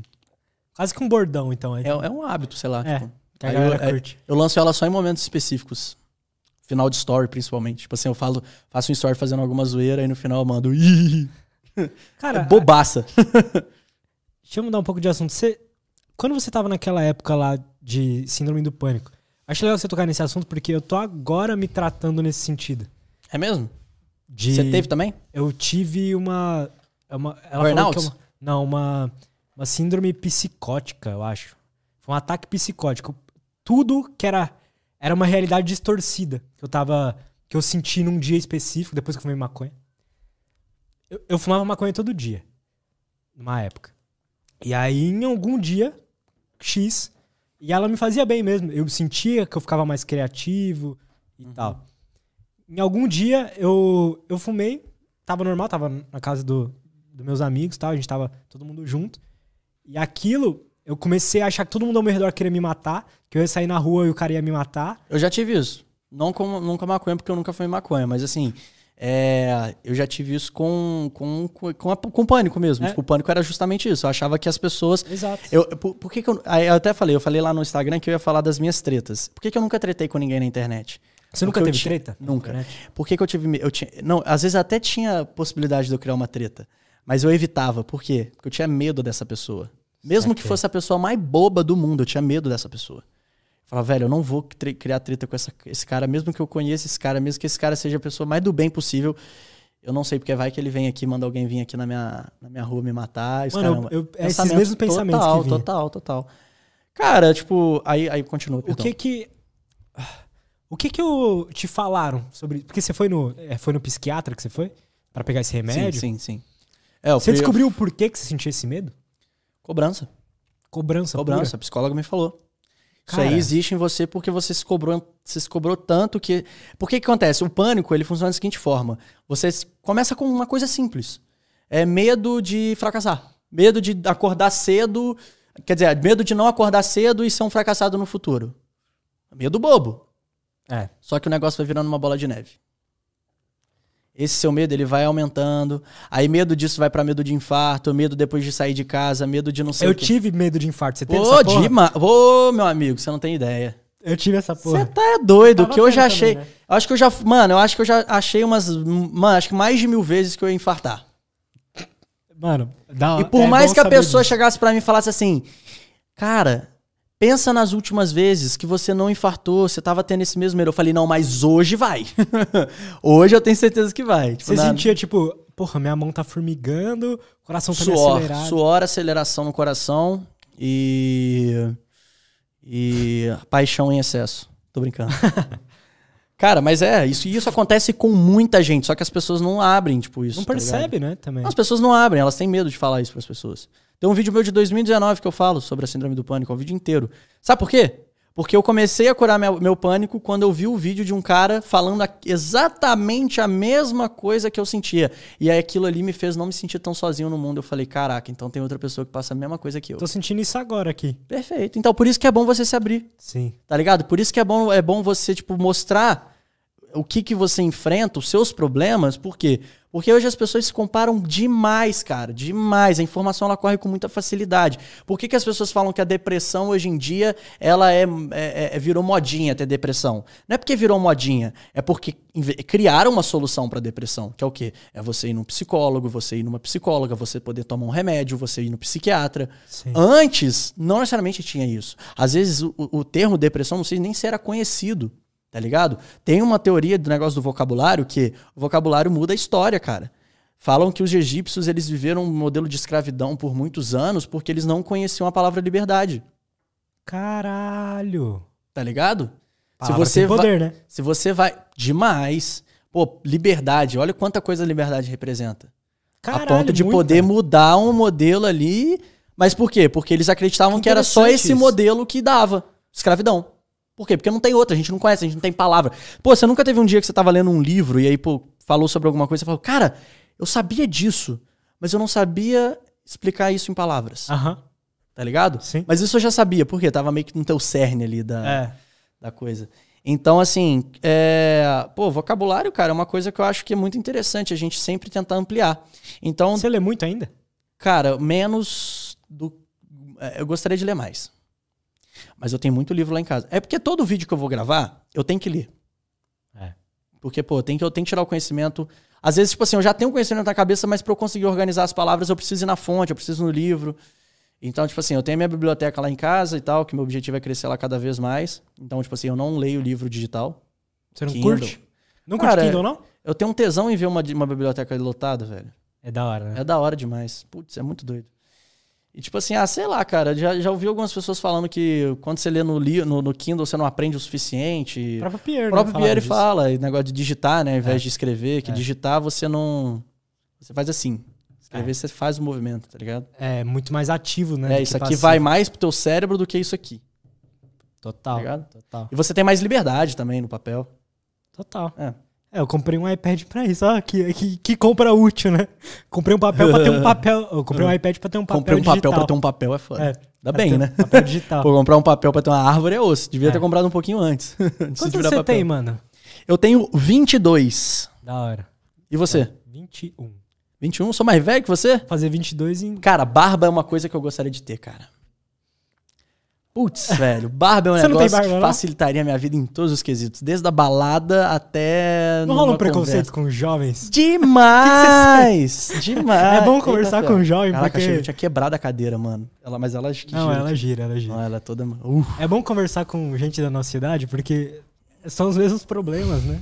É, cara, se Aham. você for ver, pô, o problema meu é não ter barba, mas eu sei que quando eu tiver barba, o meu problema vai ser ter barba. É. Porque todo As mundo. já acham que eu já sou mais velho, né? Pô, Não, mas falam que é chato ter barba, cuidar de barba é chato horrível. e tal. Tem que fazer toda semana, senão parece um, É uma- insuportável. um cara do Afeganistão. Mas o meu problema hoje é não ter. Eu gostaria muito de ter barba. Não cresce. Cara, crescer até cresce, mas não cresce aquela coisa legal. Cresce uns pelos meio assim, tipo, um vai para mais pra lá, o outro É? vai pra cá. É, igual É, assim, horrível. Nescauzinho. Nescauzinho no beiço.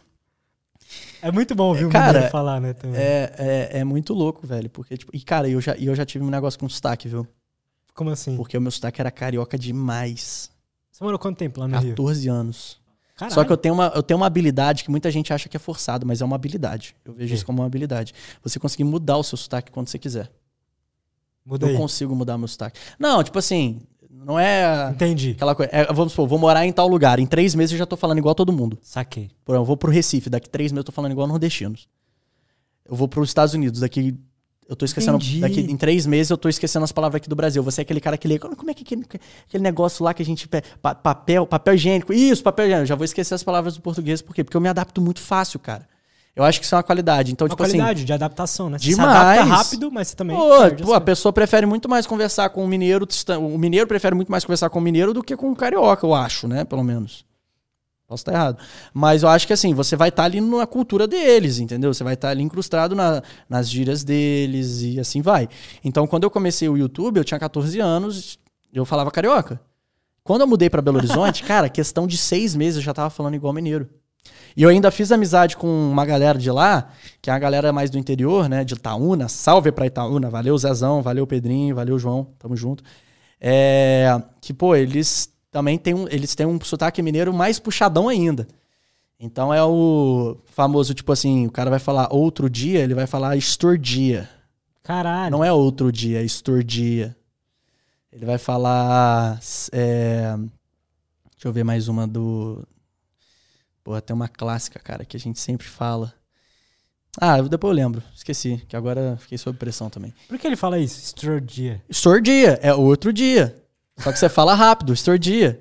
Estordia eu tava lá na praça e eu peguei um caminhão. Estordia, estordia, tipo outro dia, só que falado muito rápido, misturado, tá ligado? Tipo, Aham. se você for ver, estordia é o outro dia, só que na versão mineirês, do interior.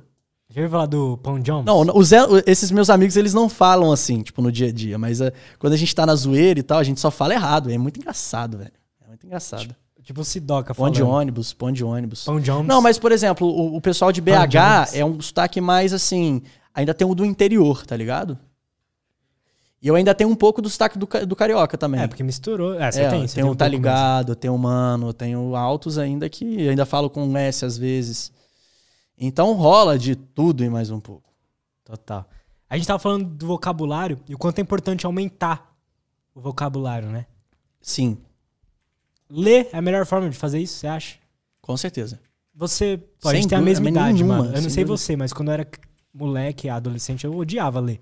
Você gostava? Por que, que você odiava ler? Sabe por quê? Fala por quê, eu vou te falar por quê se você errar. Não, às vezes o porquê pode ser o porquê mesmo, mas É. não sei. Antes, antes eu achava que eu odiava ler porque eu odiava ler quando era moleque, né? Eu não vou ler porque eu odeio ler essa porra. Hum, Depois, entendendo mais, que aí eu li um livro que eu curti. Falei, pô, não é que eu não gosto de ler porque ler é ruim. É Porque ainda não me apresentaram assim um universo maravilhoso que é, é igual ver vídeo. Eu posso ver vídeo de assunto X que eu não vou gostar. De assunto Y eu não vou gostar. E livro, mesma coisa. Sabe por que você odeia ler? Ah, Por causa de um negócio chamado Memórias Próximas de Brás Cubas. exatamente isso. Moreninha. Cara, pode ser uma pô, cultura e tal, livro legal, mas não pra criança, velho. Não é pra criança essa porra. Vai botar menino pra ler Sítio do Pica-Pau Amarelo. É porque eu lia Sítio do Pica-Pau Amarelo quando era irmão. Eu não queria ler o Sítio do Pica-Pau Amarelo. Eu queria ler Harry Potter, eu queria ler Percy Jackson, eu queria ler outras coisas. É. Goosebumps, Diário de um Banana, É, Diário de tá Menor é ligado? Aqueles livros, pô, legais. Só que não é isso que passa na Capitão escola, Cueca, tu lembra desse? Não, Capitão Cueca, tu não lembra? não. Pô, Capitão Cueca era doido, era um quadrinho. Capitão Cueca, era um cara de cueca. Era um muito capitão. louco, muito louco. Então, tipo assim, é... Pô, a, a escola fez com que os alunos odiassem a, le- odiassem a leitura. Qual que é a melhor forma de você fazer uma pessoa gostar de ler? Leva ela numa livraria e fala assim, irmão, escolhe. Pega o livro, vai na sessão que você quer, pega o livro, folheia as, as três primeiras páginas, igual eu fiz, com o Poder Sem Limites. Aham. Se você achar interessante, compra e leva pra casa. Se não, procura outro. E assim vai e deixa o cara. Total. Você faz isso com alguém que odeia ler, você pode mudar a vida dessa pessoa. Porque a leitura muda vidas. Sabe o que é foda do livro? Que não, é- não tem nenhum outro tipo de conteúdo? É que às vezes o cara fica cinco anos pra fazer aquela porra. Que você termina, sei lá, em um mês, vai, chutando alto ainda. Em um mês você termina o que o cara fez em cinco anos.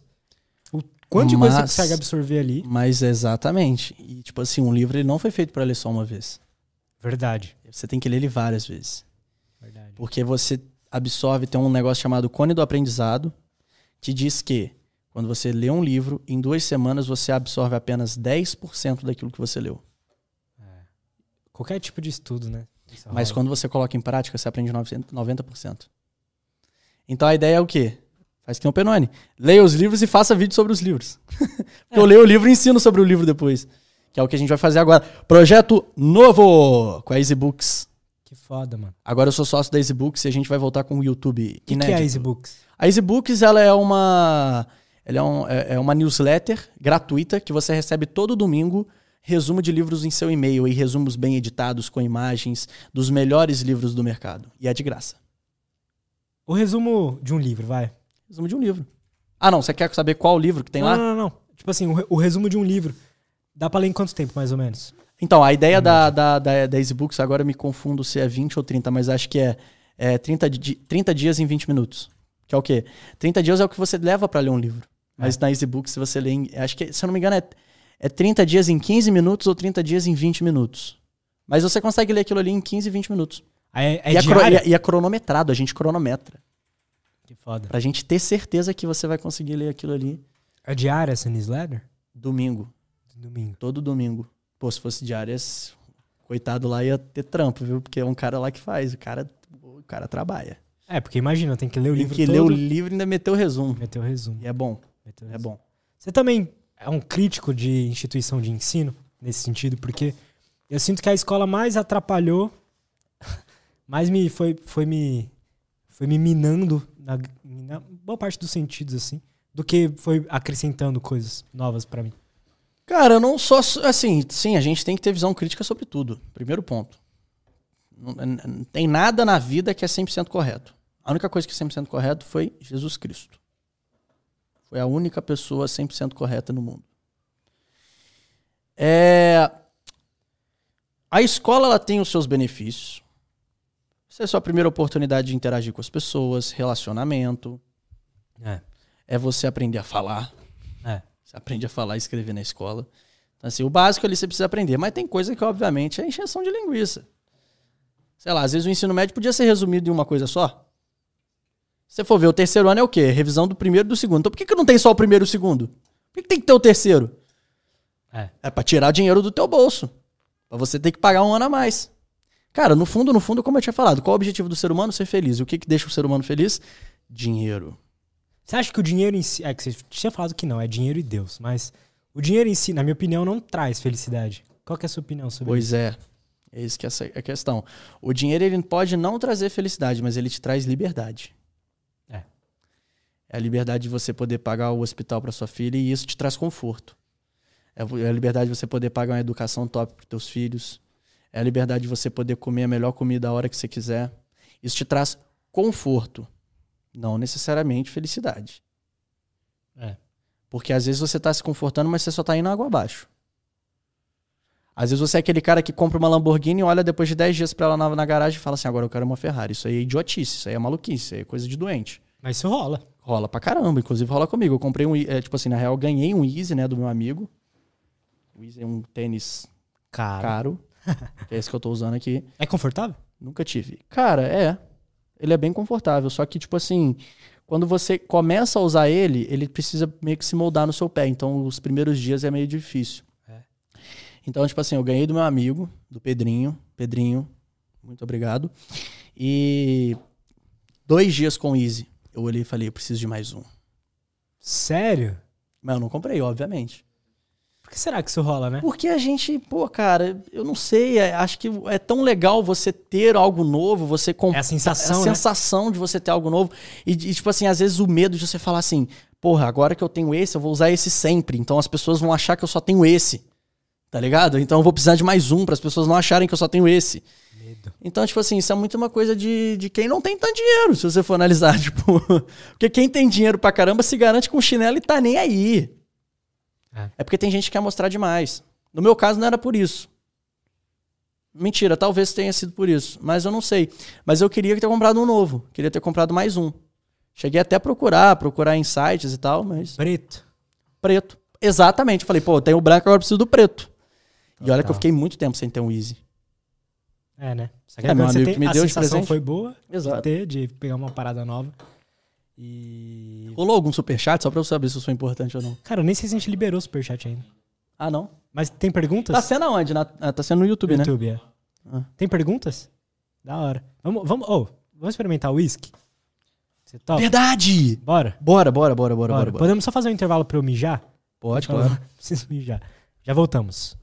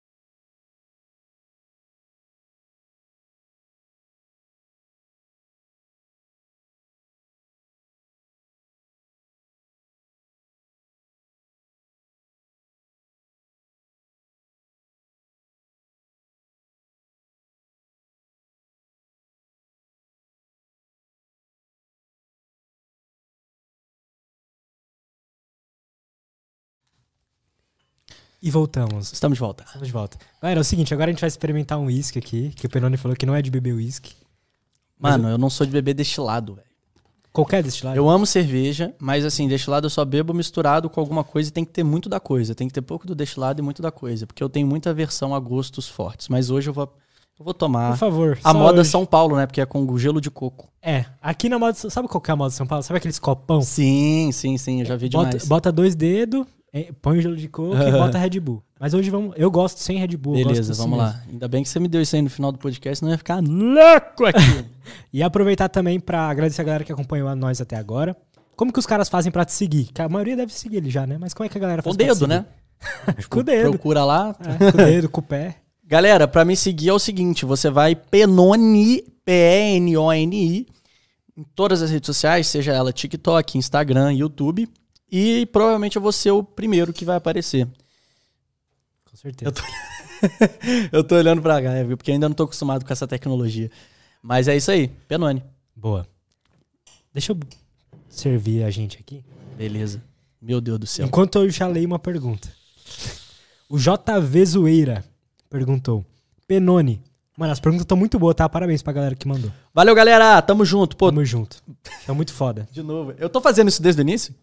Não. Não. Por que, que agora eu tô fazendo Mas aqui? relaxa, que ele muda lá. Não. Valeu, galera. Tamo junto. Obrigado.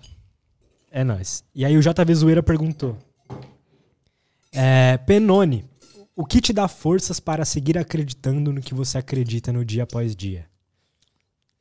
Aí ele falou: um olá pra mim e pro C. Será que é o cozinho? O nome do cara é JV Zoeira. Você conhece? Seu brother? Cara, JV Zoeira, creio que não. Não. Ele falou Se fosse Jo- JZ, que é o José Ricardo, talvez. Não, JR, quer dizer. José Ricardo, aí sim. Pode crer. Bom, a pergunta dele. É, Não, Penone, não é, o- não é pro cozinho. Então repete a pergunta aí, perdão. Penone, o que te dá forças para seguir acreditando no que você acredita no dia após dia? Putz, velho, essa é aquelas perguntas que tem a resposta fácil, mas você quer meter uma pergunta, tipo, filosófica, tá ligado? Quer dizer, ela tem umas respostas fáceis. Que é, É uma resposta fácil? Pô, demais, mano. Você Eu falar que- Deus. Cara, o que, que me motiva a, acreditar, mano? Viver, velho. Viver, mano. Curar desconforto. Procurar formas de curar o meu desconforto, entendeu? Então, assim, eu acho que isso é o que me motiva a fazer. Viver a vida, aproveitar o máximo possível enquanto eu estiver aqui como ser humano. Entendeu? Você sentiu. Você sente que alguma época da sua vida você estava muito preocupado com o futuro, o passado, talvez, não estava tão presente assim? Demais. tá É, quando eu desenvolvi pânico foi assim. Era um excesso de futuro, né? Nossa, deixa eu ver aqui. Mas vai dar bom, vai dar Vai dar bom. bom, não. vai dar chique. Vai dar bom, vai dar bom. Vai dar chique no último. Saúde. Saúde, mano. Deixa eu dar um golinho aqui, deixa eu experimentar. Dá uma balançadinha assim, ó. Eu quero experimentar igual. Tem um cara no TikTok que ele toma cachaça com ostra, velho. Muito louco. O cara abre uma ostra, bota a ostra dentro do copo e bota a cachaça. Você já viu esse cara? Não. Mano, ele Caralho. experimenta cachaça, ele, ele- experimenta é, é, todos os tipos de charuto, ele tem um lifestyle bizarro. Cara, Então, vamos lá. isso é muito louco do TikTok. Experimenta enquanto eu falo uma coisa.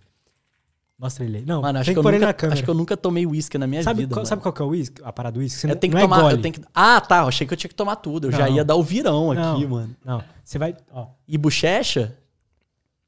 Você pode bochechar, mas é bem pouquinho que você põe na boca, na língua. Aí dá uma. e sente. É forte. Mas é gostoso, eu acho. É. É, É porque eu acho que bosta. meus amigos são retardados mesmo, eles tomam esses trem virando. Então acho que era por isso que eu passava mal. mas assim, é gostosinho mesmo. É gostoso, Pô, é esse forte, gelinho mas de é coco gostosinho. aqui. Gelinho de Parabéns, você me viciou em whisky. coco. É uma delícia, é uma delícia. É bom, é bom. Mas esse de, de mel é bom. É, bom. bom. É bom. Recomendo. E. O que que eu ia perguntar? Bateu a bebida aqui. Era uma pergunta boa. Mas já? Já. Era uma pergunta boa. Bom, vou pra próxima. Cara, uma coisa que eu sou muito forte é com bebida. Isso é bizarro. É mesmo? Cara- Você bebe pra caralho e não sente nada. Mano, não, não, tipo assim, eu até sinto, mas eu, eu, eu, eu aguento o tranco. Só que o meu problema é no dia seguinte. Você sente muito cansado. ressaca? Nossa senhora. O corpo parece que dá uma, tipo assim, uma, uma sugada, assim, tipo, parece que eu perco todo, toda a água do meu corpo e meu corpo fica morto. Negócio, ó, segredo para você conseguir aproveitar a festa de montão e no dia seguinte estar disposto. Qual que é o segredo? Muita água, velho. E, mas não é pouca, é você chegar em casa e beber água até passar mal. Assim, deixa. Cara, deixa um litrão d'água pra você lembrar, chegar em casa, você pegar aquele litrão, velho, e meter pra dentro. Você tem que colocar ele inteiro. Por que, que é a ressaca? A ressaca é desidratação. É seu corpo sem, sem Total. água. Tá ligado? Então, tipo assim, se você manda água pra dentro. E outro, também sempre que você estiver lá tomando uma com seus amigos e Bebe tal, água. bebe uma aguinha, pá, no meio. Verdade. E antes também. O negócio é esse. E outro detalhe importante: não misturar gordura com álcool. Não coma coisa gordurosa, porque todo mundo tem a, tem a mania de, de, de tomar isso aqui e depois meter um hamburgão, aqueles É. podrão e tal. Isso aí também é ruim pra ressaca. Não, você pode comer, mas você vai ter ressaca. É que é uma delícia. Você tá ali na madrugada, não tem É. nada, você vai lá, pega um Cara, podrão. uma coisa que gostoso. ultimamente eu tenho comido muito, antes de, tipo assim, antes de dormir, se eu realmente chego em casa com muita fome, é ovo mexido. Ovo mexido. O- Só ovo Eu mexido. adoro ovo, mano. Só ovo mexido. Só ovo mexido, pum, mete pra dentro, proteína, vai te saciar, É. vai dormir e acabou. Você acorda 10. Dicas de como Por mais um vídeos como esse, me siga no meu perfil. Pega mais um pouquinho disso aqui. O Vitório Gomes. Vitório? É tipo Vitória masculino, né? Vitório. É. Vitório Gomes. Felipe, faço parte do grupo que faz de tudo um pouco e acaba não fazendo nada. Qual dica você daria pra mim e para essas pessoas? Eu também sou desse grupo. Eu também sou desse grupo. então tamo junto. Cara, isso é normal, velho. É porque às vezes a galera me manda umas perguntas que eu vou te contar, velho. Os caras acham que eu sou o dono do. O dono da verdade, assim. Você já descobriu tudo, né? que eu sou a enciclopédia da produtividade. Eu não sou, eu sou, uma, eu sou o maior procrastinador do mundo. Pra você, você ver se eu tô procrastinando ou não, entra no meu feed. Se tem três dias lá que eu não posto vídeo, é porque eu tô procrastinando. Você acha que procrastinar é bom? Demais. Eu também acho. Porque a procrastinação é o que te faz parar de procrastinar. Você entendeu? A que sentido? procrastinação, ela vai te mostrar o quanto ela é ruim e você vai sentir essa dor na pele e você vai falar assim, eu nunca mais quero isso na minha vida. Tá a importância da dor, né? A importância da dor. Mas também eu acho que é muito importante você ter um tempo no seu dia fa fazer nada. Vai ser aquele tempo que você vai ficar ali, deitado, pá, fazendo uma coisa mais de boa. Vegetando. Vegetando, vegetando, pensando na vida, tendo ideia, assistindo uma coisa que você gosta, distraindo, geralmente não no celular, tentar ficar fora de rede social, assistir um trem nada a ver, tipo, igual hoje. Cara, hoje no avião eu vim assistindo jogo de vôlei feminino. Você costuma assistir jogo de vôlei? Eu virei fã de vôlei feminino, irmão. É muito da hora, é um jogo emocionante demais. Eu vim vendo sem som no aeroporto, no avião, na telinha. Chegou em, chegou em São Paulo, eu falei: "Não, peraí, o set tá acabando, eu quero terminar de assistir". É muito bom. Então, tipo assim, tem muita coisa legal no mundo que a gente não assiste, a gente não consome. E coisas que são interessantes, que, pô, bem mais interessante que você ficar migrando de story por story. A gente não assiste por quê? Porque você tem ali a zona de conforto de ficar assistindo storyzinho, pá. É. Pô, achei muito doido, cara, jogo de vôlei. Eu nunca tinha parado pra, pra ver jogo de vôlei. Eu virei fã de vôlei. Você acha que a internet, ela. Assim, isso eu falo todas as redes sociais. Ela te bota numa bolha que isso, isso prejudica? Você acha que isso prejudica em alguma coisa a pessoa? Ou seja, o cara tá ali no Instagram, só vai aparecer pra ele as pessoas que ele segue. Se ele for no Explorar ou no Reels, é só conteúdo que ele já go- gosta de ver. Não é nada novo. Demais, é prejudicial. Mas ao mesmo tempo é porque é aquilo que a gente fala. Você tem que ter um manual pra usar a internet. Você não pode usar Legal a internet pra você. eh, Você tem que usar na internet pra você navegar e não naufragar. Porque tem muita gente que naufraga na internet. Total. Você tá gostando das minhas metáforas? Mano, é muito bom, mano. Ela tem que usar pra navegar e não pra naufragar. Você tá teorizando o Mas aí, todo mundo acha que quem criou isso aí fui eu, mas uma das nossas filosofias da, da escola de criação é o seguinte, pô, nada é criado do absoluto zero. Tudo é uma inspiração vindo de algo. Tudo é um remix. Tem uma frase na Bíblia que diz o seguinte: não há nada de novo debaixo do sol. Ou seja, tudo, tudo já foi criado. E você vai. Na realidade, você não vai criar coisas novas. As coisas que a gente tem hoje em dia, elas não foram criadas do absoluto zero. Ela é uma união das coisas que já existem. O iPhone. Ele é a união de celular, iPod, internet e câmera fotográfica. Concorda? Total. É, Minecraft. Tudo começa na madeira. Sem madeira você não faz nada. É. Sem madeira você não chega na redstone. É. Sem redstone você não Total. chega no- na usina hidrelétrica naqueles mod louco lá. Total. Então, tipo assim, cara, tudo parte daquilo que já existe, tudo parte do básico, tudo parte da base. Pra você, o que, que é a criatividade? A criatividade é você saber roubar do jeito certo. Boa. Tem um livro disso, né? Roube como artista. Você já leu? Muito bom. Muito bom. Muito. Eu li em dois dias. É, é curtinho, né? É muito bom. Cara, Muito tudo bom é mesmo. copiado, velho. É. Assim, existem coisas que são copiadas e existe o plágio. Porque uma coisa é você copiar, falar que aquilo ali, fazer exatamente da mesma forma que a pessoa fez e falar que foi seu. Outra coisa é você pegar a ideia da pessoa e se modelar naquela ideia. É, uma coisa que o livro fala é, pô, pega todas as suas referências ano- e copia um pouquinho de cada uma. Exato. Aquilo ali vai ser você, né? Exatamente. Perfeito. Esse negócio é perigoso, hein?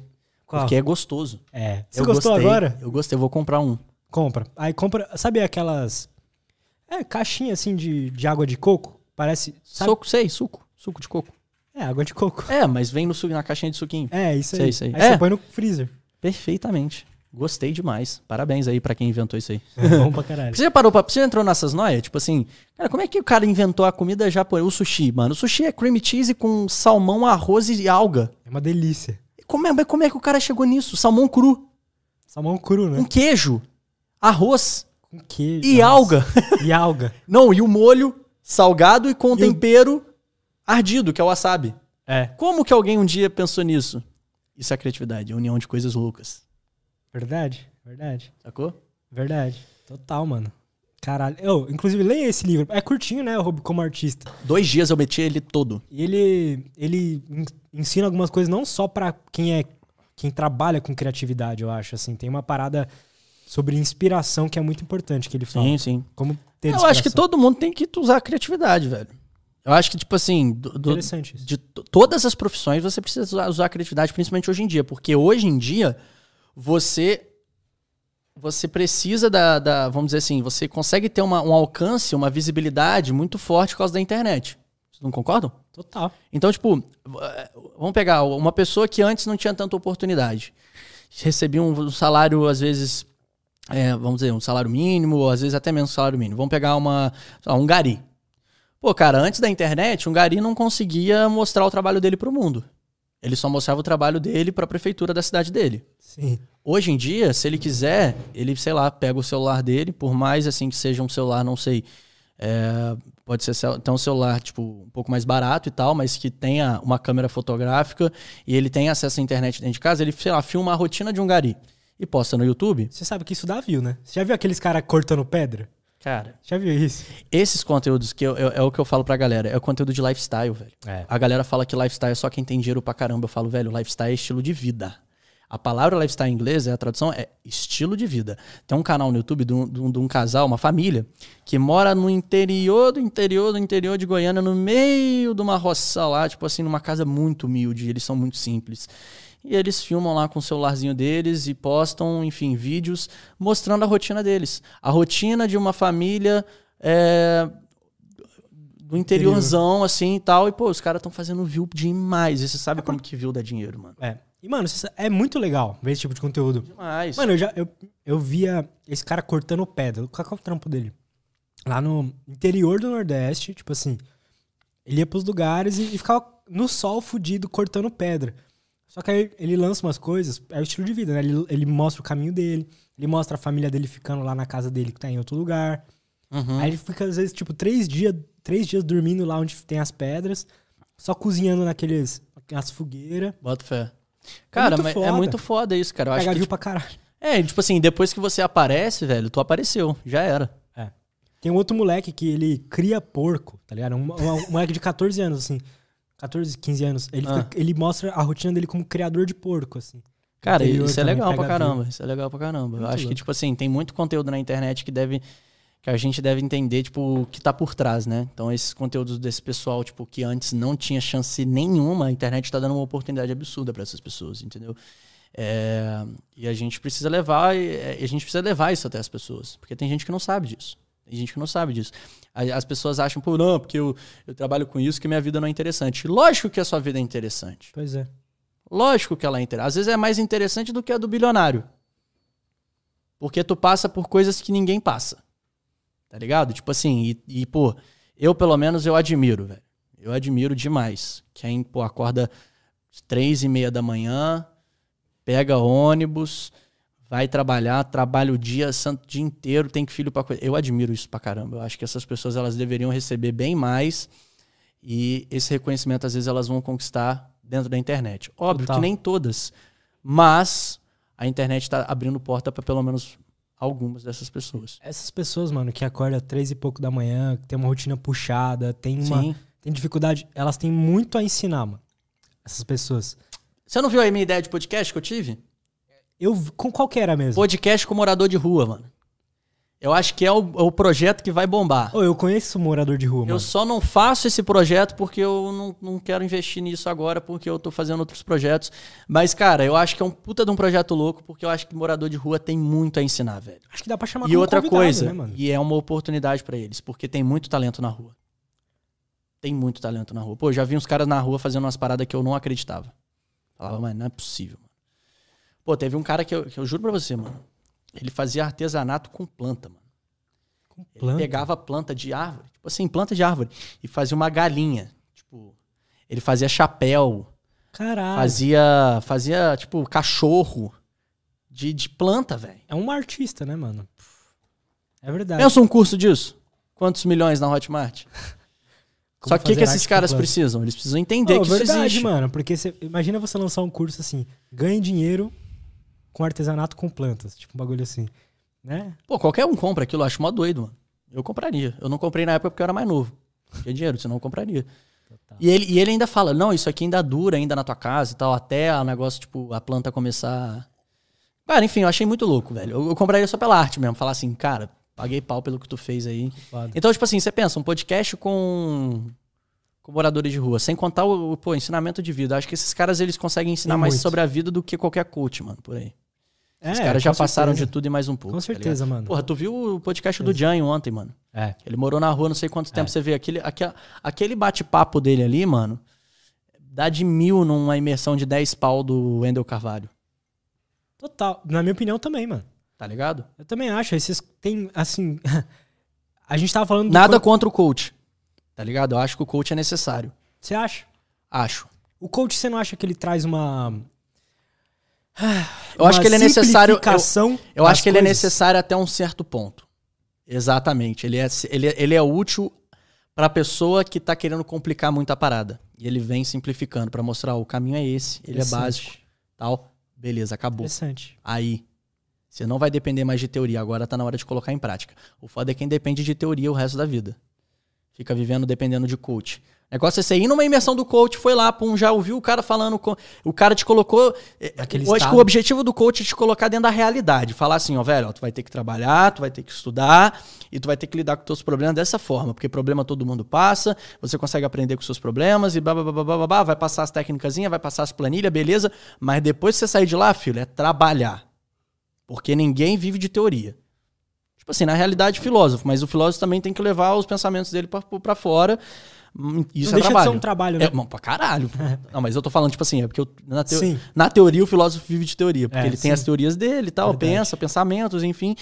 Mas ele precisa compartilhar isso com o mundo isso precisa chegar até várias pessoas, então ele tem que trabalhar demais. Total. Pô, palestrar, pô, falar abriu- é difícil. Você abriu minha mente nesse sentido até. É, mano, eu acho que, cara, é necessário, velho. A galera pega no pau porque realmente os caras fazem uns negócios desnecessários. Tipo aquele negócio de imitar galinha, tipo, pra Aham. que fazer isso, mano? Pular. é, é, é. Não é, não, não. Isso é vergonha alheia. É. Pô, botar a, a- a plateia pra pular, mano. é. Vai lá, fala o que tem pra falar, tá ligado? Bota uma música agitada, no máximo. Mas, pô, tem uns caras que é tipo. Aí, é, grita pra mim aqui. Aí o cara vai.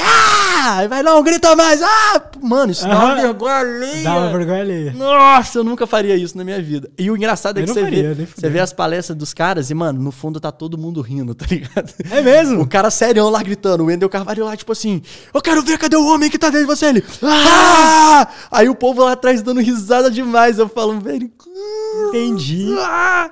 E o cara lá serião, mano. Aí eu falo, velho, esse cara virou piada. Isso aí vai dar mais depressão nele depois quando ele chegar em casa e Quando ver ele do que, pessoas rindo. do que do jeito que ele tava antes de ir pro coach, mano. Legal. Pô, mas legal essa sua visão, mano. Me, deu, me ti- tirou um preconceito. Cara, mas a gente é um preconceito de graça, mano. Você já viu? A gente tem muito preconceito com muita coisa de graça. Posso falar por que, que não é só de graça? Porque eu acho que a simplificação pode. É aquilo, pode fazer a pessoa achar que só aquilo é suficiente, mano. Só achar que só a teoria é suficiente. Sim, sim. Eu, pelo menos, o que tem de gente aí que é. Que é. é, como fala, é movida a motivação de, de Reels, de coach. Dá view pra caralho, ou seja, Cara, tem muita gente que é viciada nessa porra. Eu já fui viciado em motivação. Inclusive, Eu tem um também, vídeo no eu meu também. canal que é o desabafo de um ex-viciado em autoajuda. Esse vídeo é muito bom, mano. Pois é. Esse vídeo é muito bom. Esse vídeo, ele é tipo literalmente isso aí.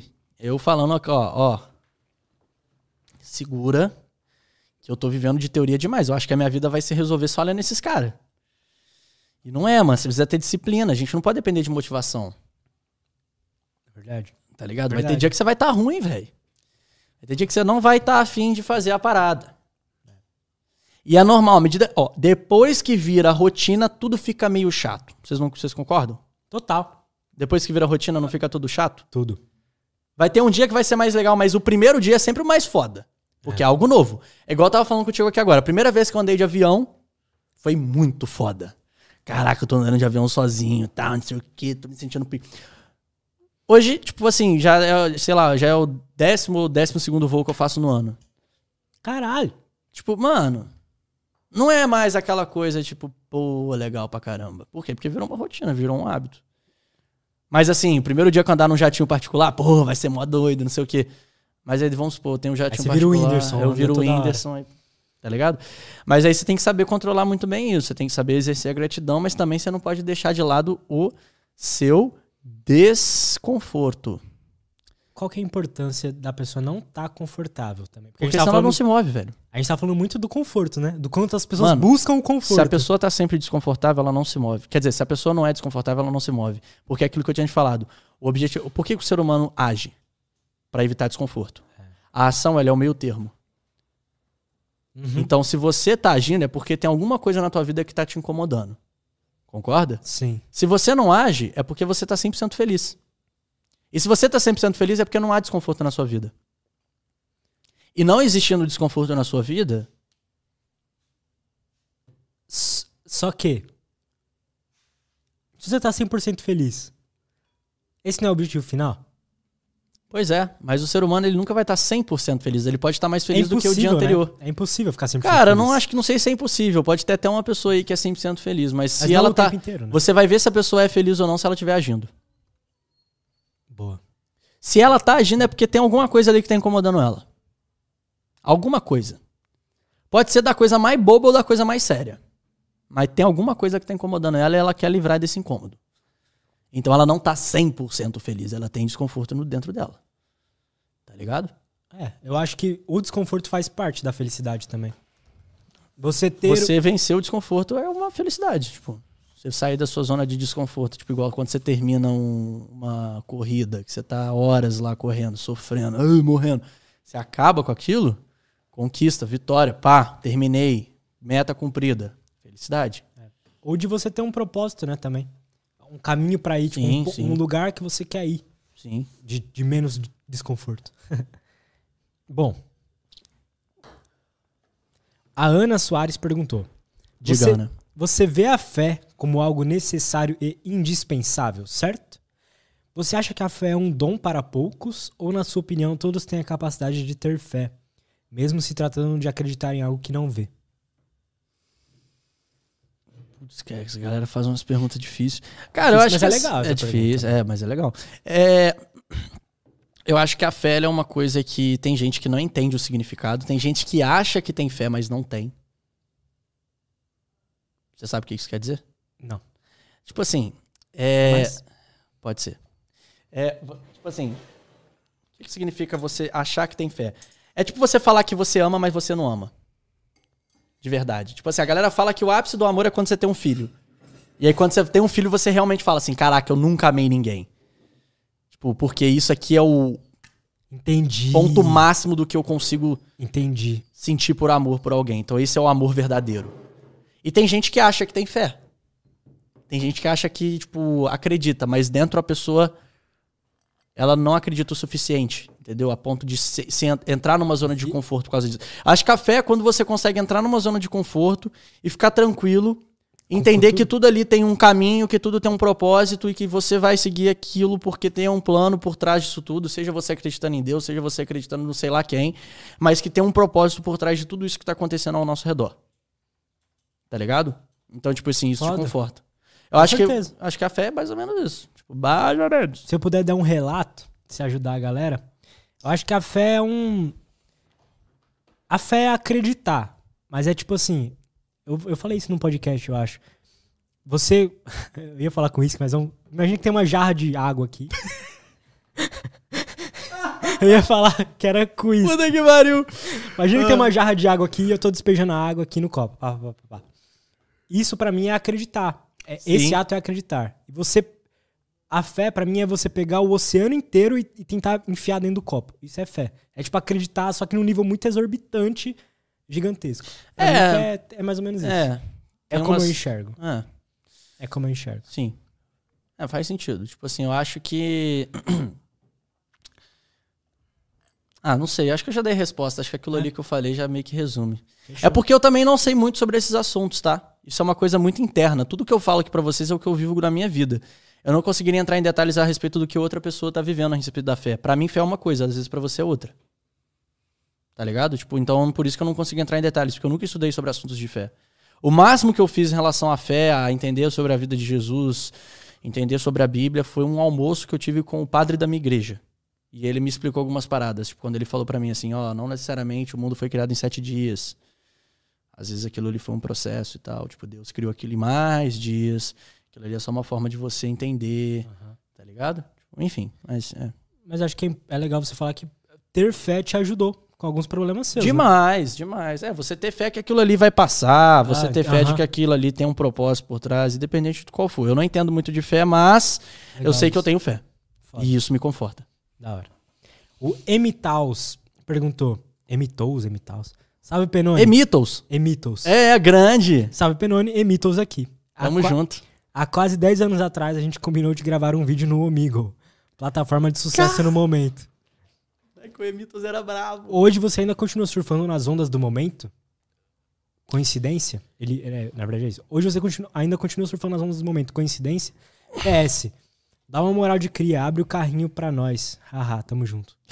O que é carrinho? O carrinho da escola de criação. Ah, Em breve, dia, em novembro, a gente vai abrir o carrinho e aí vocês vão poder adquirir a melhor escola de criação do Brasil. Mas, cara, Emitos é um brabo. Um moleque que dava muito certo na internet.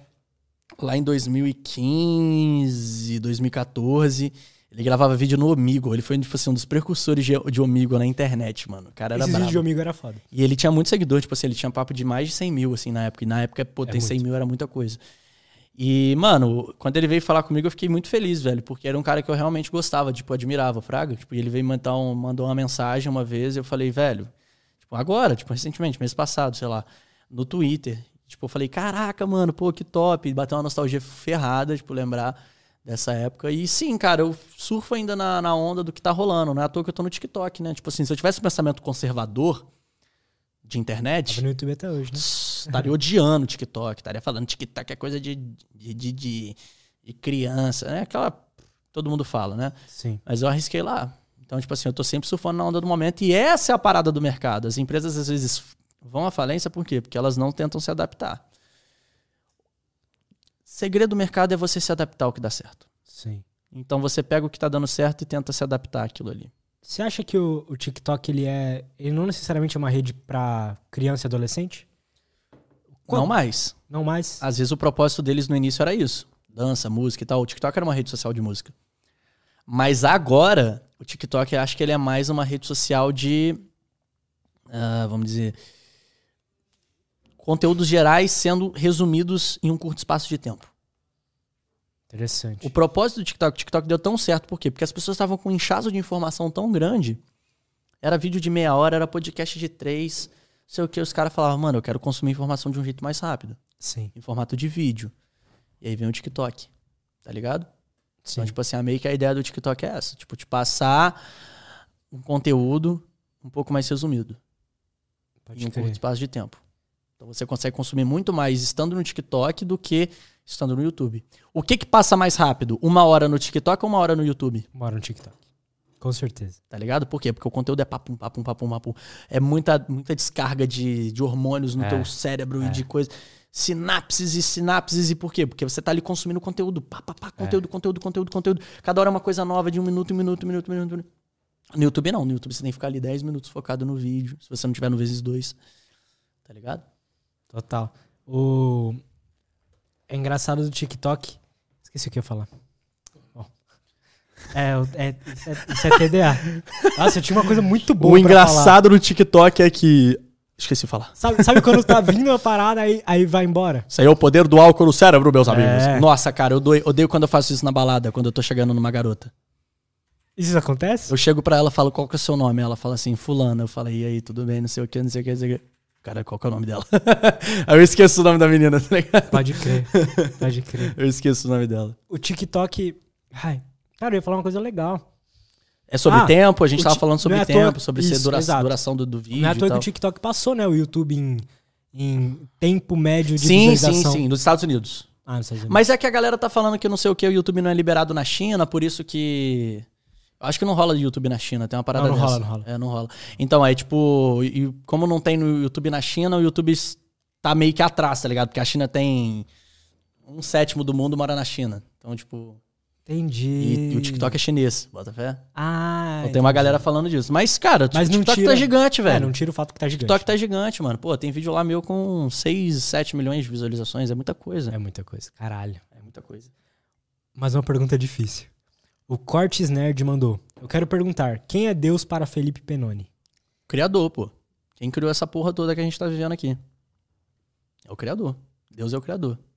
Deus é, cara, Deus é o Criador. É o Criador. Acho que não tem muito o que falar a respeito de Deus. Ele é um juiz também ou não? Você Sim. Deus já, Deus já matou todo mundo aqui, cara. Antigo Testamento. Ele viu que o ser humano tava pecando demais, o que, que ele fez? Mandou um dilúvio, pediu pra uma pessoa sobreviver. Foi Noé. Ele chegou pra Noé e falou assim: Ó, vou mandar um dilúvio, você vai colocar todas as, é, todas as raças dos animais, né? Tipo, é, todas as espécies de animais, um, um macho, uma fêmea, dentro de uma arca, Aham. e você vai ser o único sobrevivente para conseguir criar uma nova sociedade humana, para reconstruir a humanidade. Hum, E eu vou matar todo mundo que tá, tá pecando. Era um deus mais revoltado, vamos dizer assim. E aí ele manda ps, o dilúvio. O dilúvio vem, acaba com todo mundo, só, só Noé sobrevive. Só que o ser humano continua pecando. Por quê? A visão da galera era o seguinte, ó, se a gente ficar cometendo pecados, Deus vai vir aqui e vai matar todo mundo. Só que essas histórias eram muito figuradas, né? Tipo, ah, tá bom que Deus mandou um dilúvio aqui na Terra e só um cara sobreviveu por ter construído uma arca. É. Então as pessoas não acreditavam. Teve Sim. essa, teve de Moisés, que abriu o mar. As pessoas não acreditavam nisso. Teve aquela que ele botou fogo numa cidade e Pode deixou crer. e sempre um sobrevivente. E aí o que, que Deus fez para mostrar que ele realmente existia e para convencer as pessoas de que o pecado era completamente errado e só trazia males para a terra? Ele trouxe Jesus. Ele trouxe o Deus vivo na terra. Ao invés dele mandar um dilúvio, ele trouxe uma pessoa para sofrer que nem nós, morrer na cruz e ressuscitar depois de três dias. Pra provar pra galera. Pra provar. Para as pessoas sentirem. Porque quem viu Jesus sofrendo sentiu na pele. E qual é a Verdade. prova de que Jesus existiu? A Bíblia. A Bíblia é um item sagrado. A, a Bíblia é a prova de que Deus existe. A Bíblia é perfeita, mano. Então, se você for analisar, é, Deus ele precisava disso, porque as pessoas não acreditavam. Falavam assim: ah, a gente vai continuar cometendo pecado, por quê? Porque isso aí que falaram ali que Deus mandou um dilúvio, Deus queimou uma cidade, era total mentira. Isso aí é mentira. É mais ou menos o que rola hoje, tipo, a galera. Tem uma. É uma onda, né, de ateísmo agora. Assim, de. Uma onda da galera que não é ligada a nada fora do físico, né? Sim. E acho que tem a ver até com isso. A galera não acredita na Bíblia, em Jesus, essas coisas. É porque, é, cara, eu acho que as pessoas elas não pesquisam tanto. Se elas pesquisassem um pouco mais, ou às vezes elas dão bola para as fontes erradas. Mas assim, eu fico feliz em ter dado bola para a fonte certa.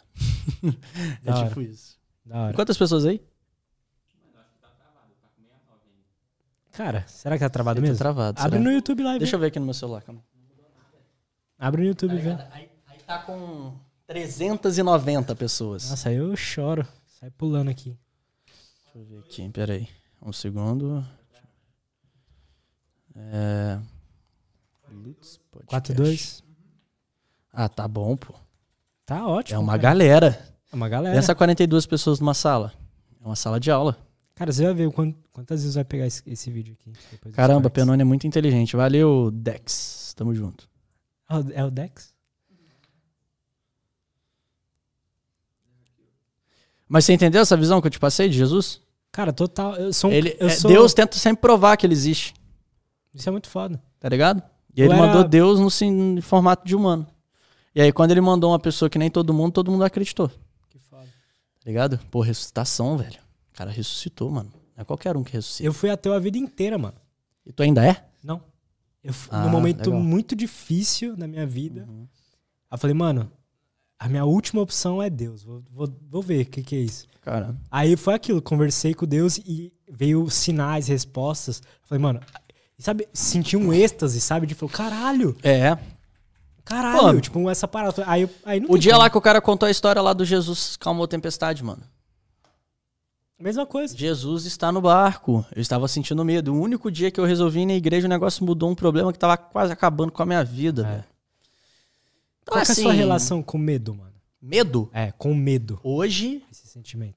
com medo, eu acho que. Hoje é melhor do que era antes. Mas eu. Hoje, quando você sente medo de alguma coisa, Cara, eu acho que assim. Eu tenho medo de algumas coisas ainda. Isso é normal. Acho que o medo ele é normal. O medo é até bom. Você sabia que o medo é bom? O medo te, tipo, te trava de fazer certas coisas perigosas, se você for analisar. é. Pô, você não vai entrar no, no meio de um tiroteio meia-noite, tá ligado? Por que, que você não entra? Porque você tem medo. Você não vai andar numa corda bamba entre dois prédios ultra gigantes. Porque você tem medo. Aquilo ele pode te matar. total. Tá ligado? Só que às vezes o medo ele vem de forma desnecessária. Por quê? Cara, é sempre olhar para os números, velho. Eu faço economia, então eu tenho estatística na faculdade. Presta atenção. Se de 100 pessoas que vão fazer aquela coisa, 91 saem vivas e uma sai morta, é 1% de chance de morrer. Onde isso acontece? Geralmente em cirurgia. Tem gente que tem medo demais de fazer cirurgia. Mas a porcentagem de chance de você morrer numa cirurgia às vezes é 1%. Ou às vezes até menos que 1%. Avião, Avião, perfeito. cara, avião é uma coisa muito louca, porque as pessoas têm muito medo de avião.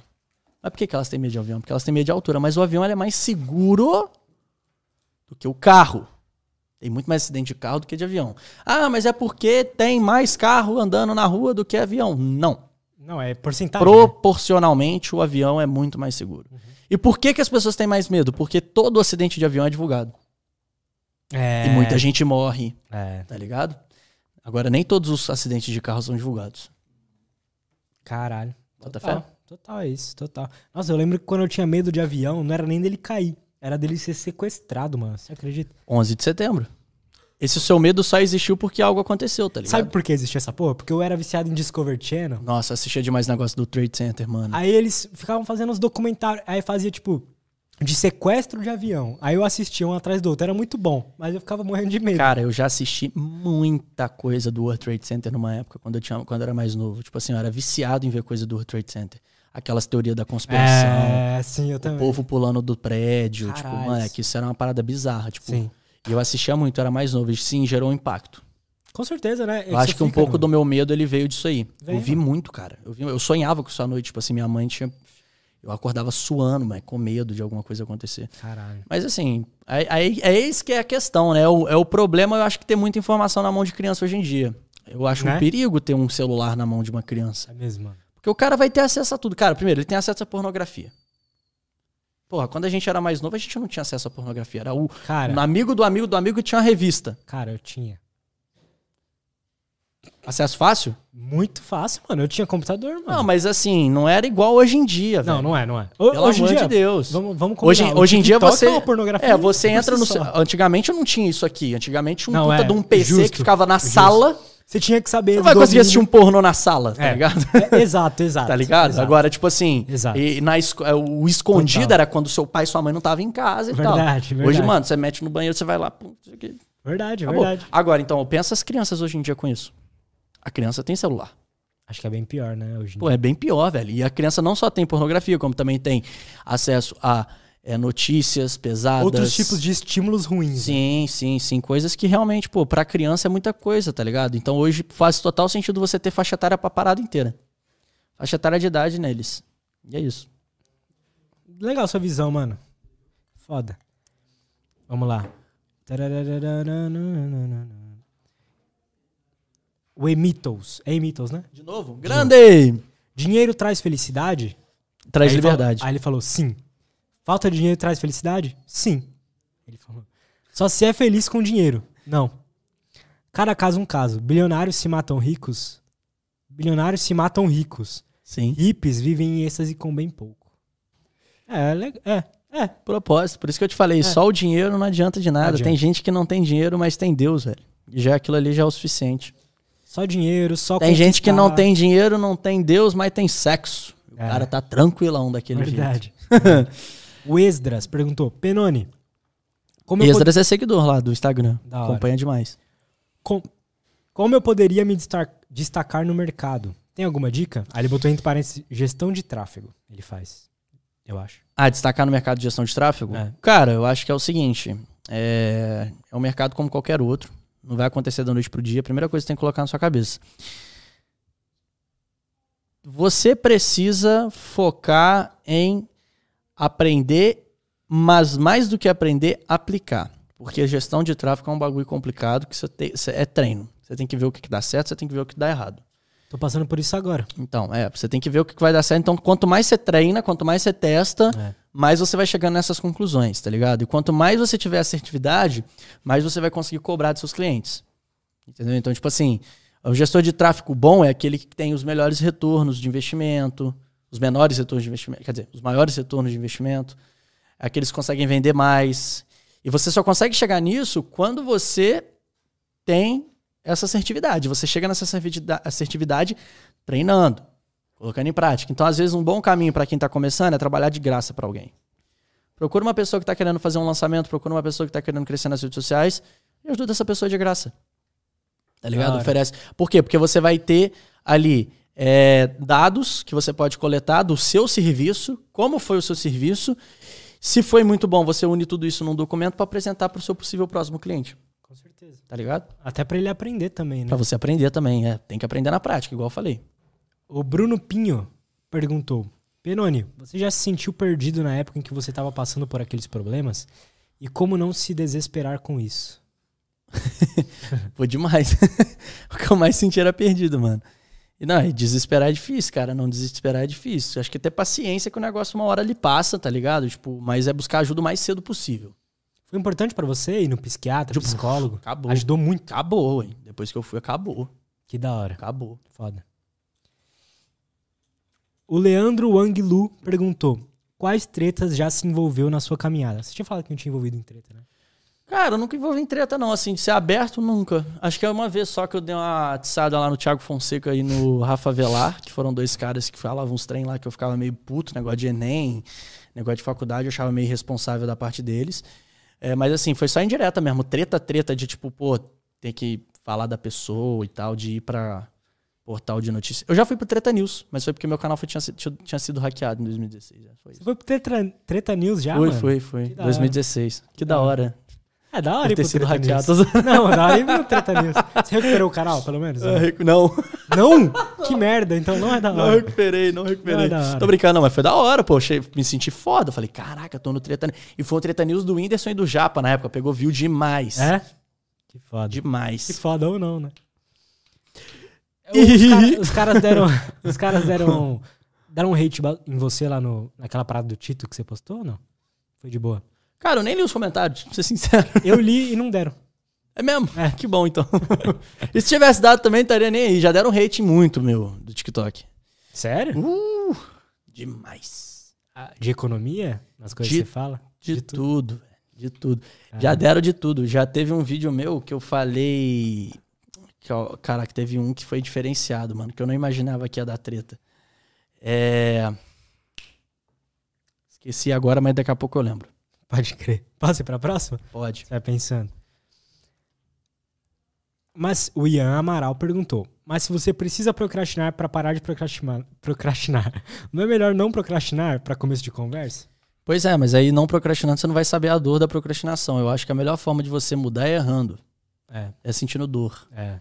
Porque, igual eu tinha falado, o ser humano, tudo que o ser humano faz é para obter prazer ou evitar dor. É. Então é esse caminho. Concordo É. com você nesse sentido. O Gibagini, Gibagini perguntou: Penone, você vê importância em falar de Deus e Jesus para as pessoas? Ou quem quer deve espontaneamente correr atrás? Cara, acho que é importante pra caramba, velho. Tipo assim. Mano, Acho pra que é mim me ajudou. Quando falaram é, pra mim, me eu acho que assim, você tem que entender que não necessariamente aquilo que você vai falar vai ajudar 100%, tá ligado? Mas pode ser uma porta de. Igual, eu só fui pra, cá, pra igreja aquela vez que. Pô, o cara, o cara lá falou uma parada que mudou mesmo. Foi quando uma amiga. Porque uma amiga minha tinha me convidado, tinha falado que era bacana e tal. Então acho mega importante a gente falar sobre isso. Não é à toa que eu tô falando pra vocês aqui. Cara, eu acho. Eu, é- eu acho que é essencial, pelo menos, falar pra pessoa ver que existe a possibilidade que realmente é, ajudou. que é uma, de pode forma ser uma, prática. uma solução pra É. vida dela, tá ligado? Eu acho que é uma solução perfeita, mano. Tipo, acho que é pra, universal, uma solução universal. Então, tipo, sempre que eu tenho a oportunidade eu falo, mas dentro daquilo que eu entendo, né? a Também não- Bíblia é o melhor livro de autoajuda? Cara, eu nunca li a Bíblia, velho. Eu li partes da Bíblia, assim, mas pequenas partes, então eu não consigo dizer.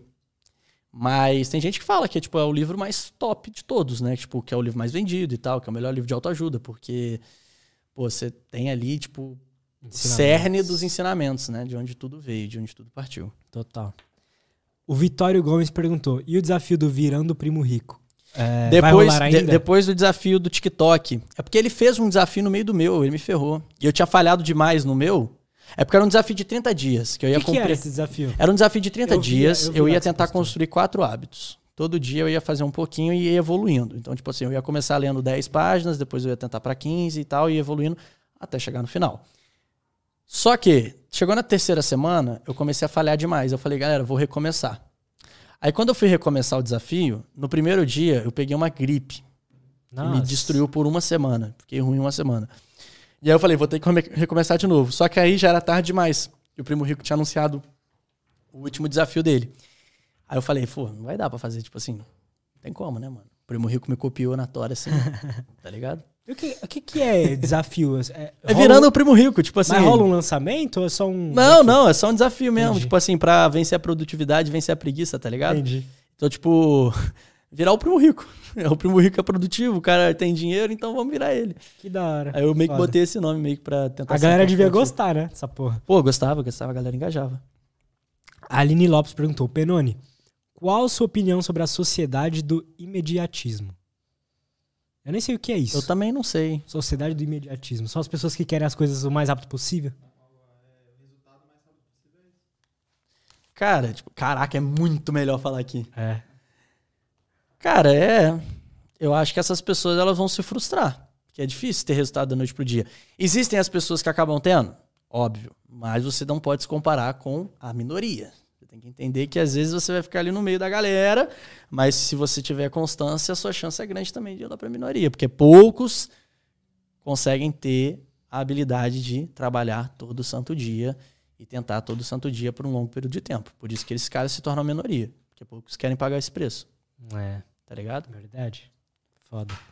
O Djalma Júnior perguntou: Penone, quais os empregos do futuro? A programação e analista de dados. Também acho. Acho que tudo relacionado à programação, tecnologia, analista de dados e marketing digital. Total, né, mano? Marketing digital, futuro demais. Total. É tudo digital hoje em dia, né? É, não. Assim, todo mundo vai começar a vender pela internet, mano. Os livros vão parar de existir um dia, vai ser só curso. Total. É. É, não sei, não sei se para de existir, mas assim, que a galera, tipo, Vão comprar vai- menos. vão vão comprar menos e talvez comprar mais cursos online. O mesmo cara, o Djalma, perguntou: Penone, concorda que existem troca de riquezas enquanto um fica rico, o outro fica pobre? Não existe almoço de graça. É assim. Justo. Quer dizer, Mas não justo. é tão assim. É. Porque você consegue criar riqueza. Você cria riqueza. Como que se cria riqueza? Por que, que você acha que o cara vende um cinto da Gucci a 3.500 reais? É um cinto, que nem qualquer outro. É. Só que ele transformou aquilo ali em algo que tem dinheiro. Por que, que você vende uma NFT por 500 milhões? Né? Por que, que você consegue vender um tênis Easy? É. Então você precisa ter mais produtos para você conseguir ter dinheiro suficiente para administrar aqueles produtos, que é o famoso PIB, né? O PIB é a produção do país. Aham. Então a quantidade de dinheiro que tem no país tem que ser equivalente à quantidade de produtos. Senão, se tiver mais, vai ter o negócio da inflação. A inflação é isso. É quando o dinheiro perde valor. É quando tem mais dinheiro do que produto. Caralho, sério. É, ué.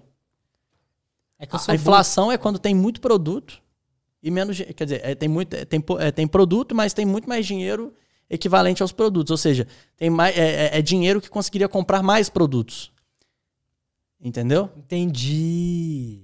Bota fé? Entendi. Então e é- não tem produto suficiente. É, tipo, é meio que isso. É uma equivalência. É você Entendi. ter produtos, mas você tem muito mais dinheiro que compraria muito mais aqueles produtos. Então, tipo, o dinheiro perde valor. Porque as coisas vão se tornar mais caras. Total. Porque você tem que, você tem que alocar aquela grana de alguma forma para ela ser total, tipo, a- ela tem que abraçar todos aqueles produtos. Não pode sobrar dinheiro. Então aí entra a inflação. Entendi. A inflação é quando tem dinheiro pra Caralho. caramba rodando, velho. Todo Por isso que fala imprim- de inflação, né? Por isso que imprimir é. dinheiro não é uma solução. Porque se você imprimir dinheiro, uma hora o comerciante vai entender isso, o que, que ele vai fazer? Ele vai subir o preço do produto. Total. Ele vai Caralho. saber que tem mais dinheiro rodando na economia. Tá ligado? Por isso que quando a galera fala. Começa a imprimir dinheiro pra caralho, a inflação sobe. Tá? É, exatamente. Quando tem muito dinheiro sendo impresso, a inflação sobe. Imprimido é foda, né? Não, não, mas acho que você falou certo. Eu falei certo? A galera começa a imprimir muito dinheiro que você falou. Ah, tá. Então, Beleza. A Mari Montila perguntou: Penone, na sua opinião, o TikTok é a melhor rede para captação de clientes no ramo da música? Não sei, eu não tenho dados pra isso, mas é uma boa. Ah, não sei o- se é a melhor, tá ligado? Mas, O Cauê estourou com aquela música lá no TikTok, né? mas não sei se é a melhor, tipo, não sei. Pode ser que tenha outra. Às vezes o Spotify pode ser melhor, não sei. Eu, eu só não tenho dados, mas é uma boa. É, o, TikTok tá viralizando muita música. É, com certeza. Du, pode fazer o sorteio?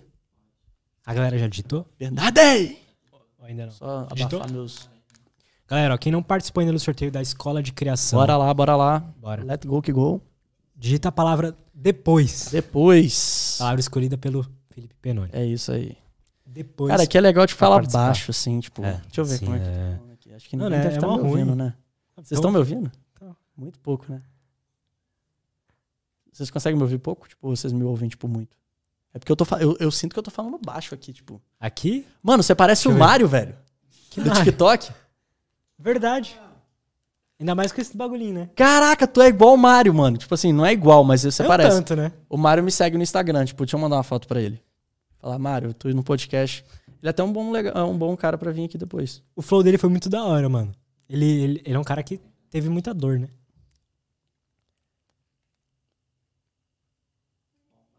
Mano, daqui não parece. Cara, porque não parece mesmo, eu acho. Não, acho que parece, mano. Cara, não é, é quando você tá assim, ó, quando você tá sorrindo. É. Quando você tá sorrindo, acho que é isso. Quando Sério? você tá com a cara fechada. Hã? Quem que é o Pelanza? Do restart.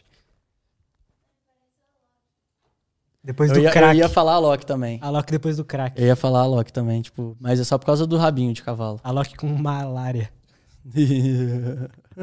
que horrível. Matheus Correia? Ganhou! Já teve o ganhador? Matheus Correia? Parabéns, Matheus! Você ganhou acesso de um ano na escola de criação. Que foda. Aí como é que a gente faz aí pra pegar o conteúdo? A gente, O Du vai pegar o contato. você vai mandar seu Insta, Matheus. E eu vou te chamar aí pra pegar o seu e-mail, Cara, eu queria seu ter ganhado. nome completo, a sua cidade, Dá pra assinar a o escola de seu criação? CPF. Ainda? Você tinha falado que ia abrir em novembro? Eu abro em novembro, mas se quiser eu abro aqui agora pra você. Uma vaga Abre aí, que eu vou assinar essa porra. É sério. Não, vou te colocar lá, pô. me coloca, mano. Eu, eu achei muito foda o bagulho da... Pix de 2 pirâmide. mil eu te coloco. vou te colocar lá, pô. Depois você manda teu e-mail que eu te coloco lá. Você vai consumir em excesso. Boa. Então, a gente, na real, a gente deu duas vagas aqui. Parabéns. Obrigado. Ganhei o sorteio. Duas anuidades da escola de criação. É isso. Penone, mano, muito obrigado por ter colado. Acabou? velho. Tamo junto. É nóis, mano. Parabéns aí pelo seu projeto. Galera que assistiu aí, é, obrigado, tá? Por todo mundo. Pô, você foi um dia histórico. Gostou de uísque? Tomei uísque. Agora eu vou parar de tomar menos cerveja. Isso aqui acho que é mais. é, menos, menos gorduroso, né? Tipo, É, com certeza. Mas, pessoal, obrigado. Tamo junto. E é isso aí. Segue o. Penone lá no Muitos cortes depois, né? Nas, lá Vai, nos vai meus. Agora não vai ser corte só com a parede, agora é corte, corte, corte, né? De rea- real. É o segundo podcast que você participa? Oitavo. Oitavo? Oitavo. Eu vou ver seus outros podcasts. Por isso Pois falou é, que não queria falar pois da sua história, né? Deve ter falado oito vezes já. Cara, eu já não aguento mais, mano. Já é muito tempo contando isso. E assim, eu não sou ninguém, velho. Eu, e só que sempre me perguntam. Então, Mas é tipo porque assim. é interessante saber, mano. Pra gente que é o tô ligado, que tá entrevistando. Tô ligado. Mas, tipo assim, pra mim foi muito mais gostoso gravar aqui contigo do que. Não, com, não que com outros tenham sido Olha. chato. Mas é que você conseguiu entrar em assuntos que antes eu não tinha falado a respeito. Então, tipo Ah, assim, o primeiro podcast que eu, que eu fiz, valeu muito a pena ter falado da minha história. Por quê? Porque foi a primeira vez que eu falei da minha história em um podcast. Agora, no sétimo, aí também já foi meio chato. Porque, pô, você fala sempre a mesma coisa e tal, não sei o que. Não sei o que. Mas foi legal você. porque Isso, inclusive, é a dica que eu dou pra falou. galera que vai fazer podcast, cara. Total. Sempre tenta colocar uns assuntos completamente diferentes daquilo que a maioria das pessoas perguntam nos podcasts. Total. Mas é isso aí, mano. Obrigado Obrigado a Tamo você, junto. mano. Tamo junto. É nóis, obrigado É pela- nóis, galera. pelo investimento aí Tamo junto. em mim. Com certeza. Valeu super a pena. Valeu, É valeu. nóis, galera. Valeu. Segue a gente lá, arroba Lutz Lobo e arroba Lutz Podcast no Insta. E até a próxima. Tchau.